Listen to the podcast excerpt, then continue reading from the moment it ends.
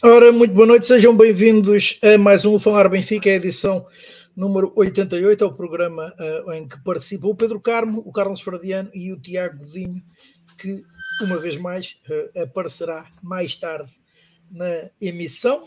Obviamente contaremos com os seus comentários sempre bastante assertivos sobre a realidade do Sport Lisboa e Benfica, sendo que esta é marcada por um, um, início do mês de novembro, final do mês de outubro, absolutamente sensacional. O Benfica, nos últimos quatro jogos, marcou 20 golos, qualificou-se em primeiro lugar para, em primeiro lugar do seu grupo para uh, os oitavos de final da Liga dos Campeões e por isso coube em sorte o uh, Clube Bruges, em vez de, caso tivesse ocupado o lugar do Paris Saint-Germain, o Bayern Munique. E daí uma grande vantagem esta de ter concluído o grupo no primeiro lugar num, uh, num jogo, essa vitória por seis bolas a uma em Haifa, uh, na qual se viu João Mário a perguntar o que é que era mais preciso e o próprio encarregou-se de, uh, de completar a situação e então oferecer o primeiro lugar ao Benfica no grupo da Liga dos Campeões e consequente apuramento uh, nessa condição para o sorteio desta segunda-feira que ditou, como já dissemos, um duelo com o Clube Bruges, que na fase de grupos foi um adversário bastante forte do Futebol Clube do Porto. Ora, o Benfica é também o líder isoladíssimo da Liga Portuguesa, oito pontos de vantagem e conseguiu ou um, cimentou após uma vitória por cinco bolas a uma na Amoreira, sendo que amanhã volta à Amoreira, mas desta vez para uh, mais uma eliminatória da Taça de Portugal. Faremos também, obviamente, o lançamento uh, desse encontro, assim como um, o jogo de domingo com o Gil Vicente para o campeonato. Uh, por fim, faremos, como é habitual, o rescaldo do momento das modalidades do Sport Lisboa e Benfica. E haverá também uma menção, obviamente, para aquele que foi, pelo menos para mim, o grande momento uh, deste fim de semana, que foi o golo do guarda-redes do Benfica B, Samuel Soares, na vitória ao Trofense, na vitória sobre o Trofense. Na altura, o guarda-redes benfiquista apontou o golo do empate. A bola é, é verdade que embateu no guarda-redes contrário antes de entrar na baliza, mas para, para é gol, é dele, uh, e, um, e, então falaremos também disso. Uh, e então uh, damos início a este Falar Benfica com o, com o Carlos Fradiano, desta vez, e enquanto não entra o Pedro Carmo, o Carlos fará. Um, pelo menos, ou começará por ele, um, essa vitória por seis bolas a uma no terreno do Maccabi Haifa. Boa noite, Carlos, e boa noite agora a todos os que nos assistem ou que assistem a este, um, a este programa e que convido a colocarem um like e também a subscreverem um, o nosso programa nas diferentes plataformas. Ora, saudações benfiquistas a todos. Um, antes de mais, aquele, fazer aquele comentário que é, é sempre agradável começar por, por ter que comentar uh, esta monotonia de, de vitórias, uh, que é precisamente o único tipo de monotonia que, que agrada aos benfiquistas. Um, e uh, é, começamos por esta vitória então em Haifa, Uh, o Benfica, em primeiro lugar, a fazer desde logo aquilo que nunca tinha feito. Nas duas anteriores visitas uh, a Israel, o Benfica tinha perdido.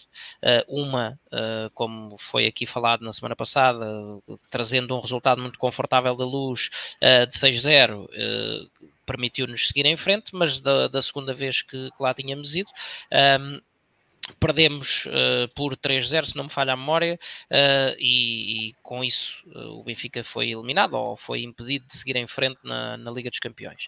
Desta vez havia uma, uma missão menos espinhosa desse ponto de vista, porque o Benfica já se encontrava naturalmente apurado. Um, mas com aquela, com, aquele, com aquela marca saudável de ambição que tanto temos visto, um, o, quer uh, o grupo, uh, quer, uh, quer o grupo nas, naquilo que foram as declarações individuais, quer as próprias declarações de Roger Schmidt, apontaram sempre no mesmo sentido. em primeiro lugar, ganhar, obviamente, podendo jogar bem, mas se a coisa se proporcionar para o primeiro lugar, um, não, tem, não vamos colocar de lado esse objetivo, para já, porque o PSG tinha um, um encontro difícil em Turim, perante uma Juventus uh, a tentar dar tudo por causa da, da tentativa de chegar a, a de assegurar o lugar na, na Liga Europa. Um, e uh, o PSG acabou por ganhar o seu jogo, uh, mas um, ao, ao Benfica era obrigatório vencer e depois uh, esperar uma conjugação de resultados uh, menos favorável uh, no outro jogo, né, da parte do PSG, ou então aquilo que muito pouca gente acreditaria, uh, que era avançar então para uma goleada que permitisse, de alguma forma, desempatar a diferença de golos, que era claramente favorável ao PSG antes do início deste jogo. Uh, eu, aliás, recordo-me de ouvir alguns comentadores da, da, nossa praça dizerem que, bom, só mesmo assim um contexto absolutamente estratosférico é que permitiria ao Benfica uma vitória por números de tal forma folgados que. Um, que, que elevassem a equipa ao primeiro lugar do grupo. Pois foi precisamente isso que, que acabou por acontecer. Uh, o, o, Benfica entra uh, de forma bastante afirmativa no jogo, um, num jogo em que já se sabia que um, não iríamos poder contar com o contributo de Enzo Fernandes, uh, que cumpria castigo por, por acumulação de três amarelos, e portanto subiu a equipa usual, vá, digamos assim, uh, apenas com a troca de, de Enzo Fernandes por Frederic Orsnes. Só que, mesmo naquilo que já era uma, uma ausência de peso porque foi o primeiro, o primeiro jogo que, que, Enzo Fernandes não foi titular. O Enzo Fernandes, desde que chegou, e ainda contar com a pré-época, fez 28 jogos, todos eles sempre a titular uh, no, neste Benfica de Roger Schmidt. Uh, Osners lesiona-se. Uh, nem se deu bem, sinceramente, pela lesão, uh, porque ele saiu de forma absolutamente discreta do, do campo, um, levando inclusive aos comentadores do jogo, todos a dizer, bom, isto será uma, é uma substituição que, que tem o seu quê de estranho, uh, que, que, que Roger Schmidt terá de alguma forma que explicar as razões, efetivamente só se percebeu depois que era por uma lesão, mas certo é que uh, ali perto da meia hora, sai Orsnes e entra Chiquinho. E quando todos nós uh, poderíamos pensar que agora é que o Benfica não consegue um resultado favorável, sequer quanto mais uma goleada, um Benfica que teve. Ah, e, e também a saída de Gonçalo Ramos depois do, do gol inaugural. Há que, há que, contar com isso também. Uh, portanto, um Benfica que de repente se vê com uh, Musa no lugar de Gonçalo Ramos e Chiquinho no lugar de Orsens, um, e já sem Enzo Fernandes logo à partida, uh, foi um, absolutamente uh, ímpar uh, aquilo que eu vi da exibição do Benfica como, como coletivo. E porquê ímpar? Uh, é óbvio que o Benfica fez uh, outros jogos muito bons já ao longo da época. a vitória em Turim, que eu inclusive tive a oportunidade de presenciar no local, foi um verdadeiro amasso de bola. Agora, estávamos na máxima força. Este Benfica com Orsnes a fazer de Enzo Fernandes e depois com Chiquinho a fazer de Orsnes. Uh, e com Petar Musa a, fazer de Gonçalo Ramos, se alguém uh, colocasse uh, no, no, no, digamos assim, no, na casa de apostas antes do, antes do, do jogo se começar a desenrolar, toda a gente diria que o Benfica com esse, com esse 11 em campo dificilmente conseguiria sequer ganhar. Certo é que o Benfica adianta-se por volta dos 20 minutos, uh, com um gol de, de, Gonçalo Ramos, obviamente antes de se lesionar. Uh, logo a seguir, um penalti um bocado. Pronto, é o que é. Uh, há, há Pá toca efetivamente com a, com a mão na bola, uh, tem tanto de inadvertido como de, de, de justo. Portanto, há um penalti, o, o Maccabi empata uh, e o jogo vai uh, para o intervalo empatado e dão-se essas duas baixas e as trocas na equipa do Benfica. O que eu vejo na segunda parte foi uma exibição de calibre absolutamente arrasador do ponto de vista coletivo, com Chiquinho a aparecer um, com um pulmão incrível uh, e a complementar o, o, trabalho, o bom trabalho de Florentino.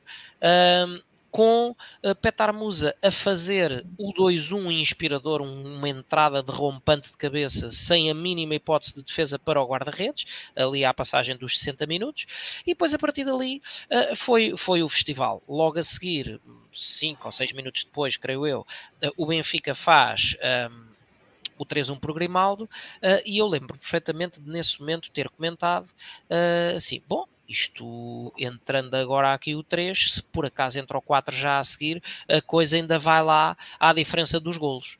Uh, e o que é certo é que o golo de Rafa, num, num, momento fabuloso de Neres que, que não fez uma exibição de encher o olho, mas que naquele, naquele, naquele lance faz uma jogada individual de elevadíssimo calibre, encosta, faz uma assistência para Rafa, que com uma classe enorme pica a bola por cima do guarda-redes e faz o 4-1.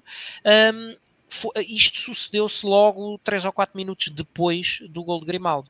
Um, e depois foi ver um, o Benfica sempre, este Benfica algo descaracterizado, não é? em termos do que seria o, o 11 teoricamente base, uh, a fazer uh, uma exibição uh, incrível, a fazer, a, a fazer de, de, de, uma entrega e, um, e do coletivo uh, uma arma de arremesso impressionante. Ainda houve tempo para outro dos, dos patinhos feios vá, do, do plantel, uh, tão criticado que tem sido, às vezes por mim também. Diogo Gonçalves entra, entra muito bem no jogo, fa, uh, envia uma bola ao poste um, e o Benfica entra naquela fase final a carregar, faz o 5-1 por Henrique Araújo numa assistência perfeita de Bá que, na minha opinião, e eu sei que tecem-se elogios atrás de elogios atrás de elogios a Bá. Eu continuo a achar que vi muito mais de Bá no, no início e na pré-época do que tenho visto agora. É um jogador que tem, tem tido muitas falhas a defender e muitas vezes uh, está a receber a bola de, de, apoios virados ao contrário e, portanto, virado para trás e a fazer simples tabelinhas só de devolução a quem lhe entregou mas efetivamente a todos os encontros tem 3, 4 arrancadas que quando, quando liga ao turbo é, é torna-se um jogador muitíssimo difícil de apanhar pelo flanco fez assistências primorosas, passes uh, no meio de lá está, de uma, de uma exibição com uma série de falhas. Um, faz uh, uma assistência como esta para o gol de Henrique Araújo, absolutamente soberba. Henrique Araújo, com aquela facilidade que, que todos lhe conhecemos, uh, que tinha entrado para o lugar de Rafa minutos antes, entra e basicamente a primeira vez que toca na bola faz golo uh, e depois temos aquele momento que é absolutamente delicioso uh, de João Mário, um homem que, mesmo que o Pedro Carmo não concorde, fez mais uma exibição uh, de encher o olho na forma como, como pauta o, os momentos do jogo, como tem tido a clarividência de perceber quando é que a equipa está desequilibrada ou sem hipótese de, de, de criar lances de perigo e aí uh, retrai o jogo, ou quando é que a equipa está efetivamente posicionada para mais um momento de vertigem e uh, opta então sim por virado para a frente. Um, com passos por norma uh, bem sucedidos e até com muitos lances individuais, diga-se de passagem, como não estávamos habituados a ver em João Mário, tal o grau de confiança que ele atravessa, um, optar pela, pela, portanto, pela decisão ofensiva. Um, e faz aquele golo de fora da área e é absolutamente espetacular uh, o momento em que, se, em que vem direito uh, a Roger Schmidt perguntar já chega mais um, uh, como quem diz, vá, se é preciso mais qualquer coisa, vamos lá, vamos a isso. E é este, este querer do Benfica, que obviamente não sabia, teria uma ideia, mas não, não estava, a, é um Benfica que não está a ver na televisão o jogo do adversário. Um, é este querer, esta, esta uh, entrega à missão que é aquilo que Roger Schmidt trouxe a este Benfica. Eu sei que uh, estamos só em novembro, eu sei que o Benfica ainda não ganhou nada em termos de troféus, e efetivamente não ganhou. Aliás, iremos ter tempo de falar nisso quando, quando uh, fizermos o lançamento do jogo com o Estoril. Mas o próprio Roger Schmidt já fez questão de o vincar, agora no lançamento do jogo da manhã. Portanto, é verdade que o Benfica ainda não ganhou nada em termos de troféus, mas o Benfica já ganhou muito e não é, não são os 60 e qualquer coisa milhões, não é o apuramento pós oitavos da Champions em primeiro, num grupo onde toda a gente dizia que o Benfica iria eventualmente lutar para se qualificar para a Liga Europa, é efetivamente esta hum, capacidade da equipa entre em que campo for uh, contra que adversário for, perceber que o jogo começa 0-0, o jogo é ganhável. Vai sempre correr bem, muito provavelmente irá, irá acontecer um jogo em que o Benfica não ganhe e não vai cair o Carmo e a Trindade por isso. Porque mesmo quando isso acontecer, há uma coisa que eu tenho a certeza. Este Benfica de Roger Schmidt aborda sempre os jogos com um plano claro para o vencer. E esta capacidade, este acreditar, foi Roger Schmidt que o trouxe. Uh, é o seu pragmatismo alemão, é a sua forma extremamente prática de ver o jogo uh, e se há momentos em que nós criticamos um pouco uh, o retardar de algumas substituições, um, há outros em que ele mostra ter uma visão muito prática que não liga a nomes, como fez quando no jogo com o Porto substituiu os jogadores amarelados, como fez agora neste jogo em Haifa, que há, há a mínima queixa, como eu digo, nem, nem nos apercebemos do que era, de Frederic. Uh, retirou de campo, como retirou logo uh, Gonçalo Ramos. Portanto, um, tem sido um, um, tem tido uma abordagem extremamente prática uh, e extremamente clarividente àquilo que são os desafios do Benfica. E é esta forma de ver o jogo que, porque as boas lideranças são assim, é um, uh, tem efeito contágio. E esta forma que, com que Roger Schmidt vê e encara todo e qualquer desafio tem sido passada de forma extremamente eficiente, extremamente assertiva ao grupo. É por isso que vemos um João Mário que o ano passado uh, pouco ou nada jogava, a jogar aquilo que está a jogar. Vemos um Rafa absolutamente alegre e renascido. Vemos um Florentino que, que um, joga mundos e fundos uh, vê, e vemos todos os jogadores, e para mim este é um ponto muito importante, mesmo os que não são usualmente titulares, como tem sido um Diogo Gonçalves, como tem sido um Henrique Araújo, como tem sido uh, um Petar Musa, que agora vai ganhando efetivamente o seu espaço, entram e um, têm uma atitude de entrega imediata, não se vê ninguém à espera de ver o que é que a equipa lhe vai trazer, cada jogador entra com uma missão clara de dar o seu contributo em prol do coletivo. Uh, e isso é efetivamente o, a grande marca de Roger Schmidt. Portanto, o Benfica uh, vence, vence bem, sem, sem, a, menor, sem a menor mácula. Uh, vence, completa o fantástico número de 61 milhões uh, ganhos uh, este ano até ao momento na Champions.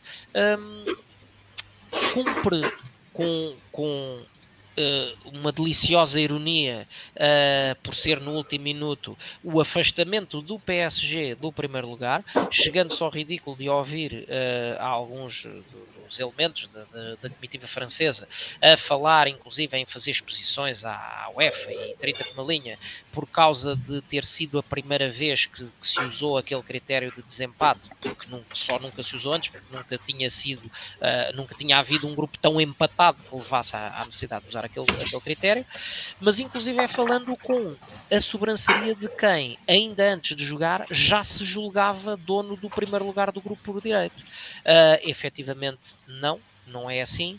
Uh, o futebol tem que, se, tem que se jogar dentro do campo, tem que se ganhar dentro do campo e não há nenhum estatuto um, que coloque uh, uma equipa uh, num lugar pré-designado antes de, de, dar o seu contributo dentro do campo. Portanto, o Benfica passa com elevadíssima qualidade, nota artística em alguns dos jogos, como a vitória em Turim, como esta vitória, agora em Haifa. Um, desempatando pelo critério que fosse, tenho a impressão que se, se, aquilo tivesse que ir até ao décimo critério, que era ver o bilhete de identidade do António Silva, uh, iríamos acabar por vencer na mesma. Um, o Benfica entregou-se até ao finzinho do tempo de descontos, uh, com tudo o que tinha para vencer. Um, o PSG momentos teve em que passeou camisolas e, portanto, teve o, teve o castigo. Um, o castigo merecido, inclusive agora a nível do sorteio, saiu-lhe para mim uma das grandes favas do, do, do, futebol europeu, que é o Bayern, um, e portanto ver um Benfica, volto a dizer, com Diogo Gonçalves, Chiquinho, Petar Musa um, e até, mais uma vez, tempo para Lucas Veríssimo uh, a vencer daquela forma afirmativa como fez, a ir atrás do resultado, fosse ele qual fosse, uh, é um motivo de orgulho gigantesco. E esse título, sim, esse já ninguém tira a Roger Schmidt. Esse Roger Schmidt já ganhou. Ora, um, e tu, Pedro, como é que viste o triunfo em, em Haifa? E se estavas à espera, primeiro que o Benfica um, vencesse da forma como o fez, principalmente na passagem da primeira para a segunda parte, uh, quando nada o faria prever. E, e, depois o Benfica ter acabado mesmo por conquistar o grupo e ter tido a vantagem que se viu, que acabou por se traduzir depois no sorteio da ou, ou teoricamente se traduziu no sorteio da, do jeito à final. Ora, boa noite, saudações benfiquistas a todos eh, que estão presentes. Um, epá, estamos a atravessar um momento fantástico. É... Nós que já andamos nisto há algum tempo, quer aqui no, no podcast, quer no, noutras paragens, era, ambicionávamos estar numa fase destas. É verdade, o Carlos referiu isso, que ainda não ganhamos nada mas já ganhamos alguma coisa, pelo menos esta alegria momentânea, esta felicidade por este momento que estamos a viver, eh, há muito tempo que não tínhamos e olha, merecemos, merecemos tanto isto por tudo o que temos sofrido nos últimos anos que temos mesmo de desfrutar. E eu estava à espera que o, eu tinha esperança que o Benfica, tendo em conta o, a forma como chegámos à última jornada, eu tinha esperança que o Benfica pudesse alcançar o primeiro lugar porque acreditava na vitória em Israel e acreditava que a Juventus, pelo menos, podia conseguir uh, não ser derrotada pelo Paris Saint-Germain. Com o desenrolar dos jogos, quer do Benfica, quer do, do Paris Saint-Germain, houve uma altura que disse: Ok, pronto, acabamos o grupo em beleza, com uma boa vitória, mas pronto, ficamos em segundo. Uh, muito boa noite, sou, sou, sou Tiago Vinho. Uh, só que ah, este Benfica de Roger Schmidt não, não, não para de nos surpreender em termos de atitude, em termos de, de qualidade, de crença e aquela segunda parte foi extraordinária. Uh, a primeira não foi lá muito bem conseguida, apesar do Benfica, acho eu, pareceu-me ter sido superior ao, ao, ao Maccabi, mas de facto havia ali alguma coisa que não, não estava a correr da melhor maneira, as lesões um, não ajudaram à, à moral do adepto, não, do, não da equipa, que a equipa não, não ressentiu, mas do, se ficarmos, é pá, precisamos de ganhar, precisamos de marcar golos e estamos a perder um, um dos esteios para mim que estava a ser o melhor, o melhor em campo, que era, era o Frederico, estava a jogar enormidades, e o Gonçalo, era um jogador muito, muito útil neste tipo de jogo, até tinha acabado de mandar uma bola posto e tudo, portanto, foram aquelas substituições por hum, de obrigação que o Roger Smith teve que mexer na equipa que podiam hum, atrapalhar as contas. Para mais, havia o Neres e o Bá não estavam a jogar nada especial, acho que estavam a fazer uma primeira parte muito, acho que fizeram uma primeira parte muito fraca, mas mais uma vez a equipa sai do intervalo com uma dinâmica, que uma moral completamente diferente. E, isso retrata-se muito bem nas exibições, quer o Neres, quer o Bá na segunda parte. Foram jogadores completamente diferentes, em que deram muito mais à equipa, e o, e o Neres, então, que aquelas que aquele gol, que aquela assistência para o, para o Rafa e o Bá, que a assistência para, para o Henrique Araújo, de facto, pronto, foram, foram jogadores completamente diferentes. Toda a equipa esteve diferente e o Carlos disse bem, a partir de uma certa altura sentiu-se claramente que não só os israelitas quebraram, mas quebraram porque o Benfica foi fortíssimo. O Benfica, a partir do 3 a 1, acreditou que epá, se calhar conseguimos fazer aqui uma coisa engraçada e foram para cima deles no, em, golos uns a seguir aos outros, que depois culmina no, na, na, situação do João Mário ao marcar o gol e aquela crença que a equipa tem de porque já está, é preciso mais. É, é um momento que retrata bem a moral com que a equipa está e a confiança e, e a vontade. Um, e lá está, acabámos em primeiro, como tu disseste, e isso beneficiou-nos bastante. Nós tínhamos falado nisto, que acabar em primeiro e em segundo era, teoricamente, melhor para, para o sorteio, e acho que não nos podemos queixar nada do, do sorteio, tendo em conta o que nos podia calhou-nos, pronto, o Bayern da Bélgica, mas uh, acredito que em fevereiro estaremos, estaremos capazes de pelo menos lutar cara a cara com, com esse todo poderoso clube uh, belga. Mas mais uma vez o Benfica tem uma, uma belíssima exibição coletiva acima de tudo. E gostei muito de ver o regresso do Henrique Araújo, finalmente voltou a ter minutos e com um gol, um belíssimo gol, um gol à ponta de lança. O, o miúdo movimenta-se muito bem dentro da área, portanto, é, pode ser, tendo em conta que também agora contra o Estoril também voltou a jogar, pode ser que Roger Schmidt tenha conseguido fazer o treino específico, segundo constava, que o Henrique andava a fazer, pode ser que já tenha sido concluído e volta a fazer a contas, a parte das contas de Roger Schmidt, apesar de de eu achar que Musa tem estado muito bem cada vez que entra. Não tem sido pelo Musa, pelo Musa entrar em campo, um, que o Benfica tem tido problemas. Não, sei que Musa não é, não é um jogador muito apreciado nas hostes benfiquistas. Eu não o acho um super craque, como é óbvio, não, provavelmente nem sequer para titular do Benfica, mas não me choca absolutamente nada ter o Musa no, no, no banco, ser um suplente com, com minutos de jogo, porque acho que ele, por norma, entra bem. E, portanto, líderes na Champions, como eu sempre acreditei desde o início, portanto, passámos o grupo com, com a facilidade e a tranquilidade que eu, que eu tinha previsto, tirando, ao contrário aqui dos meus colegas de painel, pronto, que são pouco diferentes, pouco otimistas, mas muito bom, muito bom mesmo. Estou muito, muito satisfeito com este momento do Benfica e esperemos que continue. Ora, o Tiago Godinho, uh, boa noite. Chegaste mesmo a tempo de comentar ainda o primeiro tema, que foi a vitória do Benfica em Haifa por seis bolas a um e o apuramento em primeiro lugar no grupo e consequente uh, uh, benefício, se é que podemos dizer, no sorteio que se realizou ontem e que ditou então um duelo a duas mãos com o Clube Bruges nos oitavos final. Boa noite a todos.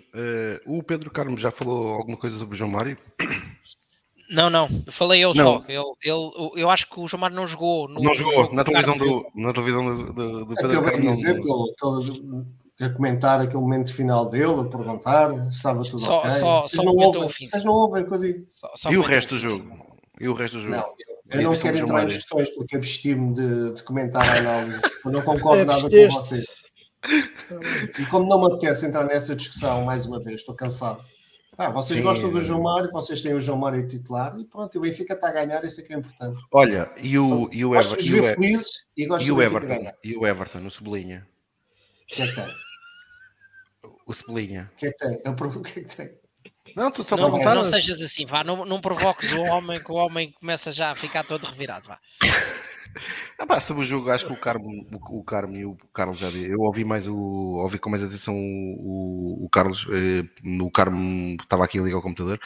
Uh, mas concordo com basicamente tudo o que o, o Carlos disse. Uma, uma, excelente exibição e acima de tudo fica, fica mais uma vez a postura do Benfica. Uh, ainda por cima neste, no jogo em Israel com os contratempos que existiram. Uh, como o Carlos tinha dito bem, as únicas duas vezes que tínhamos lá e tínhamos perdido. Numa delas de facto já estávamos praticamente apurados, que foi no ano da pré-eliminatória uh, de Graham Sanas, que tínhamos feito a eliminatória na luz, quando ganhámos cá por 6-0. Uh, no segundo jogo isso não era verdade. O Benfica, o Benfica precisava de vencer em Israel para, para, para acalentar algumas esperanças de alcançar o segundo lugar na Liga dos Campeões. E estamos a falar de uma equipa do Benfica que foi goleada em Israel, perdeu por 3-0. E estamos a falar de quem? Estamos a falar de David Luiz, Luizão, Ravi Garcia, Ruben Amorim, uh, Gaetan, Aymar, Saviola, Cardoso. Acho que conseguem entender onde é que eu quero chegar. Uh, e essa equipa com esses jogadores fraquinhos, levaram 3-0 em Israel. E esta equipa do Benfica, uh, que se calhar não tem a qualidade individual que tinha essa, uh, mas, mas tem uma coisa que de facto é, é, é, notável e está ser notável até agora, que é um espírito coletivo que faz aquilo que eu já disse aqui várias vezes, sobressair a qualidade e potenciar a qualidade dos atletas que jogam. E é isso que tem acontecido no Benfica. Uh, e é por isso que, tirando uma ou duas exceções, os jogadores que acabam por entrar, acabam por entrar bem acabam por contribuir para o coletivo e acabam por não se notar as diferenças daqueles que têm sido os titulares. Evidentemente que, sabendo da qualidade daqueles que têm, que têm jogado, principalmente em Israel, existiu uma ausência de peso, que era a do Enzo.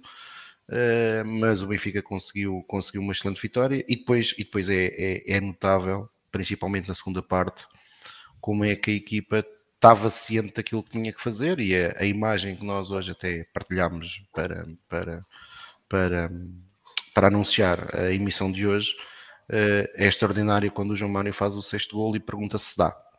Uh, e portanto uh, a equipa do Benfica aquilo não foi aquilo não foi evidentemente podia não ter acontecido aliás esteve muito perto de não acontecer porque o Benfica marca o sexto gol praticamente no fim mas a verdade é que existiu ali um propósito e a equipa estava mentalizada para aquilo que tinha que fazer ao contrário da equipa que do Emirato que arrendou um clube em Paris que existem agora uns vídeos que circulam dos minutos finais em Turim que são, que são, são no mínimo cómicos uh, para, para, para, para, um, para uma equipa que gasta tanto dinheiro, mas que de facto tem, se calhar gasta demasiado para aquilo que futebolisticamente aquele dinheiro todo deveria significar. E portanto o Benfica ganha o grupo, obviamente que, é, que foi muito importante e basta, basta fazer aqui o Obviamente poderia não ter acontecido isso, mas o PSG vai, vai calhar com, com o Benfica da Alemanha, o que seria, sem sombra de dúvida, para nós um, um dos piores adversários. É, Podia desculpa, calhar. É o, desculpa, desculpa, deixa-me interromper. É o PSG com o Benfica da Alemanha, ou com o Bayern da Alemanha, e o Benfica com o Bayern da Bélgica. Não, o PSG joga com ah. o Bruges da Alemanha. Eu, eu, eu, isso, eu isso, é, é, eu acho que essa parte, essa parte é cómica, que é um jornal desportivo que escreveu isso. Foi um jornal desportivo que escreveu não, isso. Veio no jornal desportivo, foi alguém que fez essa comparação. Ah, bem, mas saiu, saiu e, foi, e foi destacado no jornal desportivo, não é? Isso o, é mesmo jornal, o mesmo jornal desportivo, quando o Benfica foi a Paris, fez uma capa com um jogador do PSG. Uh, eh, portanto, quer dizer, eu percebo que não te seja confortável para ti uh, porque provavelmente conheces muitos, muitos, muitos, muitos colegas, não, mas. Não, não, mas não é isso. Eu estou a ser. Eu estou a ser rigoroso, não foi Pronto, o jornal tá bem, mas, mas, Sim, mas o jornal uh, deu realce, não é? O jornal sim, deu realce. Isso é verdade. Eu, eu, não, eu não vou entrar por aí, acho que é, acho que é uma conversa. Acho que as equipas portuguesas, uh, as três uh, que tiveram na fase de grupos, o Sporting conseguiu inacreditável. Eu não vou dizer que aconteceu Sporting, porque eu tenho respeito pelo Sporting, mas na prática, desde que eu me recordo uh, que sou gente e acompanho as competições europeias, aquilo é muito o Sporting. Aquilo é a regra do Sporting, que é, conseguiu fazer o mais difícil, que foi vencer os dois primeiros jogos, um deles na Alemanha, onde o Sporting nunca tinha vencido, e depois acabam por se deixar uh, ser eliminados, uh, ser eliminados ou querem para a Liga Europa. Uh, mas, mas em é bom da verdade, eu não vou entrar muito na discussão, porque acho que é uma discussão estúpida. Quando é para nós, acho que no, Bruges, último minuto, nós, no último nós, minuto estava eliminado o Sport. Nós, nós não podemos desvalorizar o Bruges. Nós não podemos desvalorizar o Bruges. Não podemos cometer esse erro. No ano passado, em circunstâncias contrárias, o Ajax, para, para mim, pelo menos, e principalmente em Lisboa, desvalorizou o Benfica eh, e pagou isso caro depois com a eliminação. E o Benfica fez uma excelente fase de grupos, mas a verdade é que os, os jogos das meias finais vão ser só disputados em fevereiro. O primeiro jogo vai ser só disputado em fevereiro e, portanto, será um erro crasso se o Benfica desvalorizar o Clube Bruges. Eh, e, portanto, o Benfica uh, espero que valorize o adversário, uh, que não o subestime. Creio que isso será isso que vai acontecer, pelo menos pelo Roger Schmidt. Ob obviamente será isso, sendo que, e, e também não vou aqui, acho que é o único, de, de, todos os adversários que existiam, era aquele que no plano teórico o Benfica, de facto, se poderia considerar claramente favorito. Deve assumir isso, que no plano teórico é favorito, mas será que o provar em campo? Uh, e portanto, espero que o prove logo na Bélgica. Mas é um adversário que, que fica, acabou por ficar em segundo num grupo, mas é um grupo que tem, que tem o campeão nacional de Portugal, o Futebol Clube do Porto, onde foram golear. Uh, tem, o, tem o Atlético Madrid que tem o plantel que tem, uh, com a qualidade que nós todos conhecemos e que é uma equipa que está habituada nos últimos 10 anos recorrentemente a estar nas fases avançadas da Liga dos Campeões. Recordar que nos últimos 10 anos teve por duas vezes na final da Liga dos Campeões e tem sempre uma equipe, e tinha uma equipa alemã uh, que evidentemente é sempre, são sempre adversários incómodos como o Leverkusen. Uh, portanto, acima de tudo, acho que há que valorizar que o Benfica ganhou o grupo, ganhou com muito mérito, recorde, recorde uh, de pontos na fase de grupos, uh, o que é extraordinário. O Benfica, o Benfica conseguiu superar os números de 94-95 e 2011, 2012, uh, num grupo com um grau de dificuldade muito elevado uh, no plano teórico, uh, quando esta fase de grupos começou.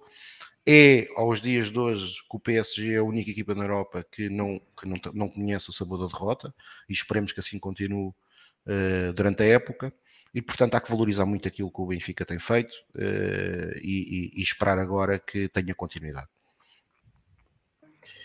Ora, um, e a continuidade, um, a continuidade do que aconteceu em Haifa foi uh, depois, uh, ou transitou depois para a Moreira, onde o Benfica uh, goleou o, o Estoril por 5 bolas a uma e não marcou mais um gol porque foi anulado por centímetros, uh, um uh, lance fantástico concluído por Henrique Araújo, se não teria sido novo 6 a 1 e, um, ehm, e, então, e agora passamos agora para a análise desse jogo, agora começamos pelo Pedro, como é que tu viste esse triunfo na Moreira? Epá, é, lá está a continuidade. Este Benfica está num ritmo que que é de facto está a ser avassalador e para nosso regozijo e é difícil, é difícil não, não falar em euforia porque de facto o Benfica está, está fantástico. E lá está, mais um jogo que nós vamos a jogo com, com algumas alterações forçadas por causa das lesões e a equipa não se ressente minimamente, a equipa continua num ritmo muito bom, com uma qualidade coletiva fantástica. E o, e o Estoril ainda tentou resistir, mas bastou entrar o primeiro que a partir dali foi, foi um massacre, foi um massacre total, foi muito bem jogado por parte do Benfica, foi, o Benfica teve forte em todos os momentos.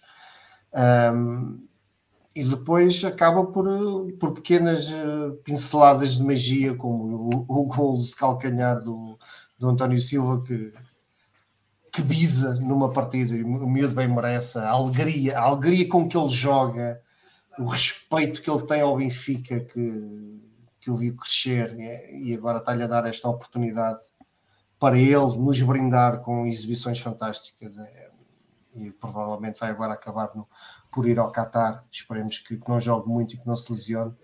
Mas é, é este Benfica extraordinário de Roger Schmidt, deu-nos um centralão, um miúdo fabuloso de 19 anos que vai ser. Vai ser top mundial, não tenho, não tenho dúvida alguma. Se não tiver 19 anos acabaste de fazer. Não, 19 acabaste anos de fazer. fazer. Não, não tenho dúvidas nenhumas que vai ser top mundial se não tiver lesões, se tiver se tiver sorte em não apanhar treinadores eh, secos, é, é, é, fantástico. E, e o Benfica continua com um ritmo, com um jogo, tudo, tudo flui. A equipa, um amigo meu disse um, disse uma frase que, que encaixa perfeito. Todos os jogadores do Benfica sabem o que estão a fazer em campo, a todo momento. Um, a equipa funciona num, numa total harmonia coletiva e tática genial. Um, há sempre a equipa não abranda, a equipa não, não fica saciada com dois ou três golos, continua sempre a jogar o jogo.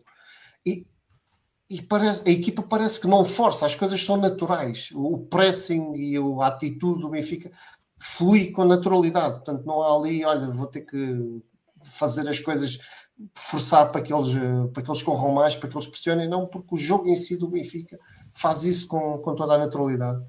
Uh, e, e, depois somos compensados, somos recompensados por, por golos e por golos magníficos e inesperados, como o, o do Ristich na, à, à beira do fim do jogo, uma bomba daquelas. O Henrique Araújo, mais uma vez, eu fico extremamente satisfeito.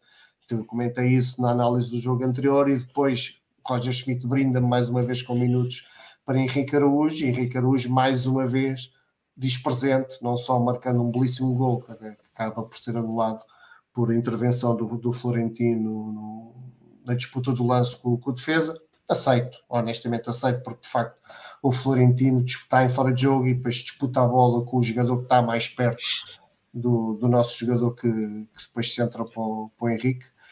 Um, aceito, aceito. É pena porque foi um belíssimo golo, mas, mas aceito. Mas logo a seguir o Henrique também volta a marcar mais uma vez a demonstrar que é, que é um rato da área, que é um goleador e que acho que o Benfica tem ali também o futuro garantido. E eu espero continuar a ver muito, muito jogo do, do, do Henrique Araújo. Mais uma vez, Musa uh, a entrar, a marcar, a ser titular. Não é por ele que que a, equipa se ressente. Chiquinho também, mais uma vez, acho que esteve bem. Não, não, não fez um jogo genial em termos, uh, em termos individuais, mas acho que não, não defraudou ninguém, não, não causa qualquer problema. Acho que até foi bastante útil. A Rafa, um pouco mais apagado do que, do que tem, tem sido esta, nesta época, mas pronto, também, também se aceita, não pode estar sempre a, àquele ritmo diabólico que ele tem tido no, neste terço de campeonato.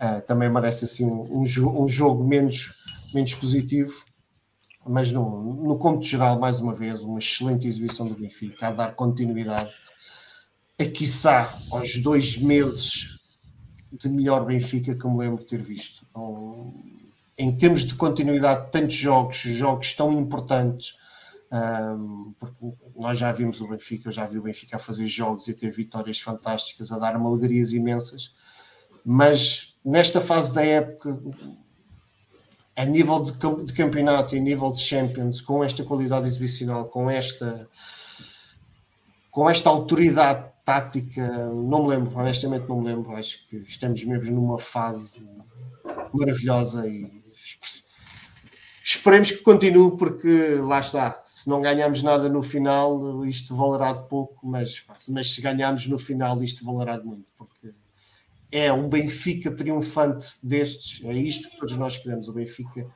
ganhar a jogar desta forma, portanto, a ser claramente superior aos adversários a ser claramente superior em campo em todos os momentos do jogo, a ter um treinador que lê bem o jogo, que, que tem uma tranquilidade. Já, já referiste aqui várias vezes, mas não, não me canso de repetir.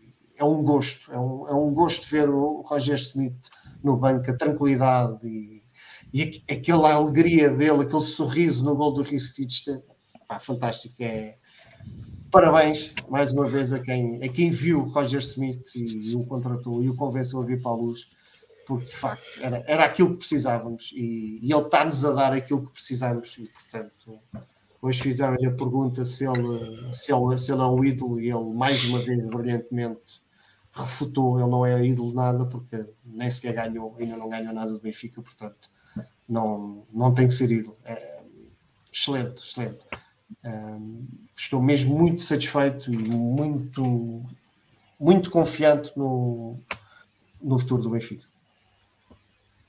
Uh, bem, agora temos o Pedro Carmo finalmente otimista. Agora confiante o que é? O que é exatamente, que convém, exato, agora que convém frisar isso. Peço Olha, afinal o, Car... afinal o Arujo não marcou, estão aqui a dizer. Não sei porque estava mentalizado que o Arujo tinha marcado. Não, quem marcou jogo. efetivamente foi o João Mário. Ah, marcou mais um. mais uma fraca exibição do João Mário. Mais uma fraquinha exibição. O do, pois, o do Araújo foi anulado. Bem, Carlos, prossegue. Uh, não, é, bom, vou, vou recomeçar da mesma forma que abri o programa, não é? a, tal, a tal monotonia de vitórias que, que todos nós queremos. Um, acima de tudo, este jogo, uh, e agora falando um pouco mais a sério, um, tinha aqui algumas nuances, não é? alguns perigos. Primeiro, ser um de, de, dois jogos seguidos contra o mesmo adversário. Que... Era isso. Já agora, se quiseres, uh, podes também já lançar o próximo jogo. Fica assim uma coisa. Já, já lá vamos, já lá vamos. Uh, mas dizia eu, o primeiro de dois jogos, o que uh, na mente de alguns treinadores, não me parece que seja o caso de Roger Schmidt, às vezes leva aquelas tentativas de guardar trunfos na manga, porque os, as equipas usam do primeiro para o segundo encontro encontro um, a oportunidade para aprendizagem sobre as, as, eh, forças e fraquezas do adversário, sendo que depois o segundo jogo, ao ser o jogo de taça, é um jogo a eliminar, um, e portanto uh, havia aqui que perceber algumas coisas. Primeiro, com que, com que missão ou com que atitude ou com que plano de jogo é que o Benfica entrava em campo. Uh, segundo, se e isto tem sido uma questão talvez mais para os adeptos ou até para os jornalistas, menos para este Benfica de Roger Schmidt, se o Benfica mudava ou não mudava o chip, o chip com a eficiência que se pretende. E porquê? Por lá está, porque o Benfica vinha de, de uma vitória histórica uh, em Israel, que selou o primeiro lugar de, de, no grupo da Champions, a conquista, o passar, relegar o, o PSG para o segundo lugar, uh, uma viagem longa, um período relativamente curto uh, de, de, descanso uh, e, portanto, haveria todas essas dúvidas. A Roger Schmidt encarregou-se de, de as desfazer. Primeiro, um, explicando com clareza os jogadores que estavam de fora, como o caso de Frederick por causa da lesão e que já indicou que para umas três semanas. Depois, interpelado sobre a questão de Draxler, disse-o também com a mesma clareza: não, Draxler de fora, a ver se estará apto para o Gil Vicente, portanto, ainda falta.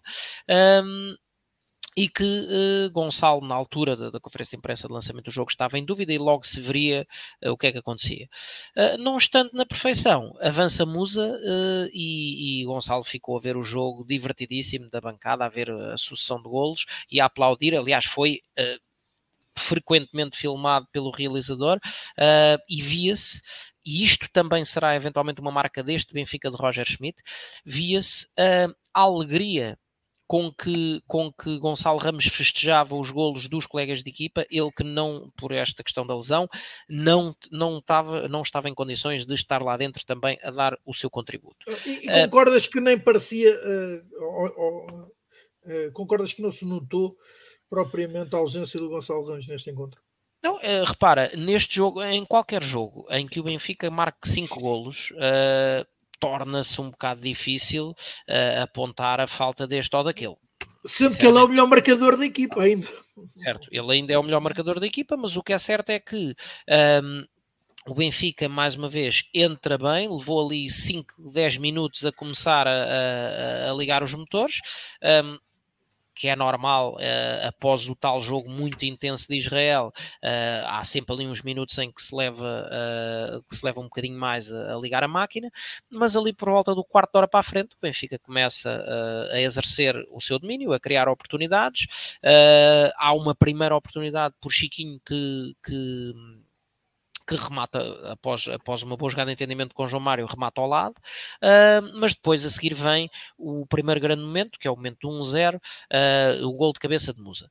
Há um cruzamento da esquerda de Grimaldo, mas o movimento de Musa, que eu aqui já várias vezes disse que considero ser um jogador com uma série de limitações, mas tem-me tem vindo gradualmente a convencer pela, pelo trabalho uh, demonstrado, pelo, por, com resultados, não é, não é uma questão mera, mera de opinião, é efetivamente avaliar em função daquilo que o jogador tem conseguido entregar à equipa.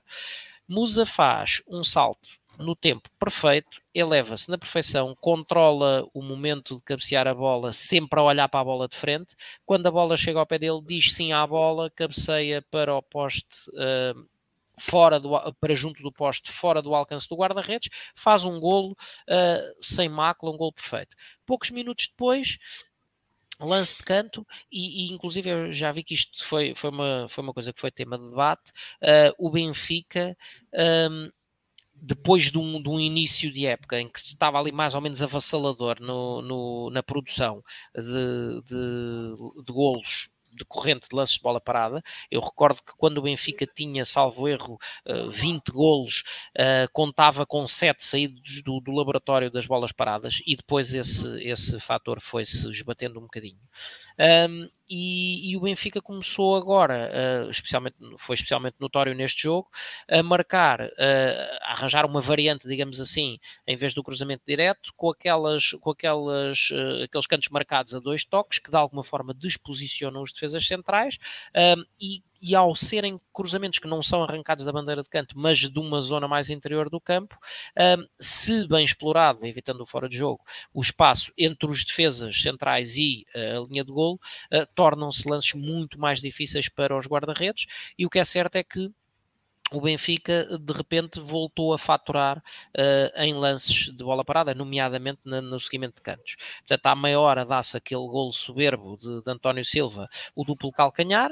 Uh, pouco tempo depois, mais 10 minutos envolvidos, mais um lance de, de saído de mais um lance de bola parada. Um, há um cruzamento da esquerda que Florentino devolve ao segundo poste e aparece António Silva só a encostar, uh, a tal alegria que o, que o Carmo falava, e bem. Um, Vem, vamos para intervalo com 3-0, poder-se a pensar, ok, este Benfica que correu muito em Israel e que já está 3-0 aqui com algumas figuras proeminentes de fora, uh, poderá eventualmente abrandar. Uh, não foi isso que se viu. O Benfica volta uh, com a mesma atitude, com a tal sede permanente de querer sempre mais, uh, com, uh, ah, já agora convém dizê-lo, naquilo que foi o 11 inicial uh, e quiçá premiando a excelente exibição em, que teve em Israel, entrou Chiquinho de início em vez de, em vez de Neres, convém dizê-lo, sendo que Rafa jogou mais ao centro no, no apoio a Musa e, e João Mário foi mais deslocalizado para, para o lado direito. Uh, com uh, as substituições. Então uh, entra Neres para o lugar de Chiquinho, que começou. Uh, que não, não tem jogado, não é? e portanto, depois da boa exibição em Israel e de, da primeira parte, começou a, a decair um pouco fisicamente. Um, entrou também Diogo Gonçalves para o lugar de Rafa, que estava efetivamente mais apagado, e Henrique Araújo para o lugar de Musa. Um, não sem antes ainda antes de, de, de, sair, logo no início da segunda parte, Musa, lá está, que, que, tantas vezes temos dito que tem algumas limitações, faz uma jogada com uma recepção orientada uh, e que culmina com um remate ao poste de fortíssima qualidade aquela, aquela execução, uh, mas não entrou essa, entrou 10 minutos depois, após essa bola ao poste, uh, um, um golo de João Mário após um passo soberbo de, de David Neres, uh, e depois aquele que foi para mim o momento alto, uh, Ristich a dizer presente, a marcar um golo que eu não sei, houve uma altura em que aqui no, nos jogos da, da Liga uh, havia, utilizavam os, lá os sistemas de realidade virtual, ou que seja, para medir a velocidade da bola eu assim que Ristich pegou na bola e, e, inclinou o corpo, eu disse, vai chutar dali. E é, e é curioso uh, que estava a ver o jogo uh, com a minha excelentíssima esposa ao lado, que, que, que ao ver a distância diz, epá, não chutes daí. E o homem lança uma bomba eu não sei, mas eu diria, atrever-me a dizer que aquele, que aquele pontapé deve andar aí na casa pelo menos de uns 150 km h porque, porque é um míssil uh, absolutamente impressionante. Uh, Vê-se depois na repetição uma, de, uma, das, uma das maiores uh, marcas de, da potência de remate é quando se vê aqueles super slow motions em que a bola vai sem rodar, a bola vai quase parada no, no, seu movimento sobre si mesma, portanto é quando, quando, a, quando a palmada assenta na perfeição na bola, a bola vai sem rolamento quase nenhum uh, e o guarda-redes toca-lhe, mas a esta hora ainda deve estar, uh, ainda deve estar a soprar para, para os dedos, ficaram uh, literalmente a arder. E depois disto, para mim, o, o, grande, o grande momento de desagrado deste jogo, acho inadmissível o Benfica sofrer um gol fora, coisa que ainda não tinha acontecido este ano. Um, e, e, e, tive pena, e tive pena porque foi, houve ali um momento claramente que se percebeu que falhou ali uma compensação. Uh, os jogadores distraíram-se ali por um minutinho ou por, por meia dúzia de segundos, uh, e pronto, e efetivamente uh, o jogador do, do Estoril faz o seu, o seu tento de honra.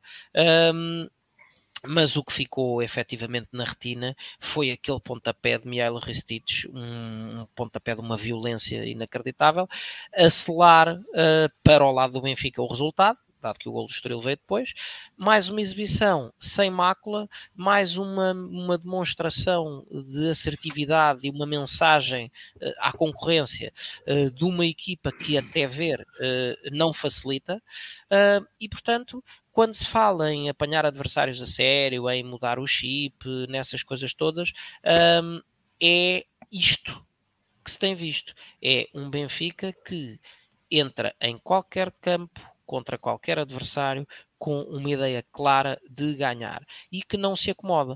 Uh, sejamos realistas, com 3-0 ao intervalo, o Benfica, e depois de, de, do jogo de Israel, seria perfeito. Acho que ninguém levaria a mal que o Benfica gerisse a partida. Um pouco aquilo que, que falamos quando, quando se comenta a maior ou menor rotação dos jogadores uh, e a necessidade de, de, gerir o estado físico do grupo é uh, entrar rápido, ganhar rapidamente os jogos e depois fazer o repouso com bola, uh, descansar a seguir.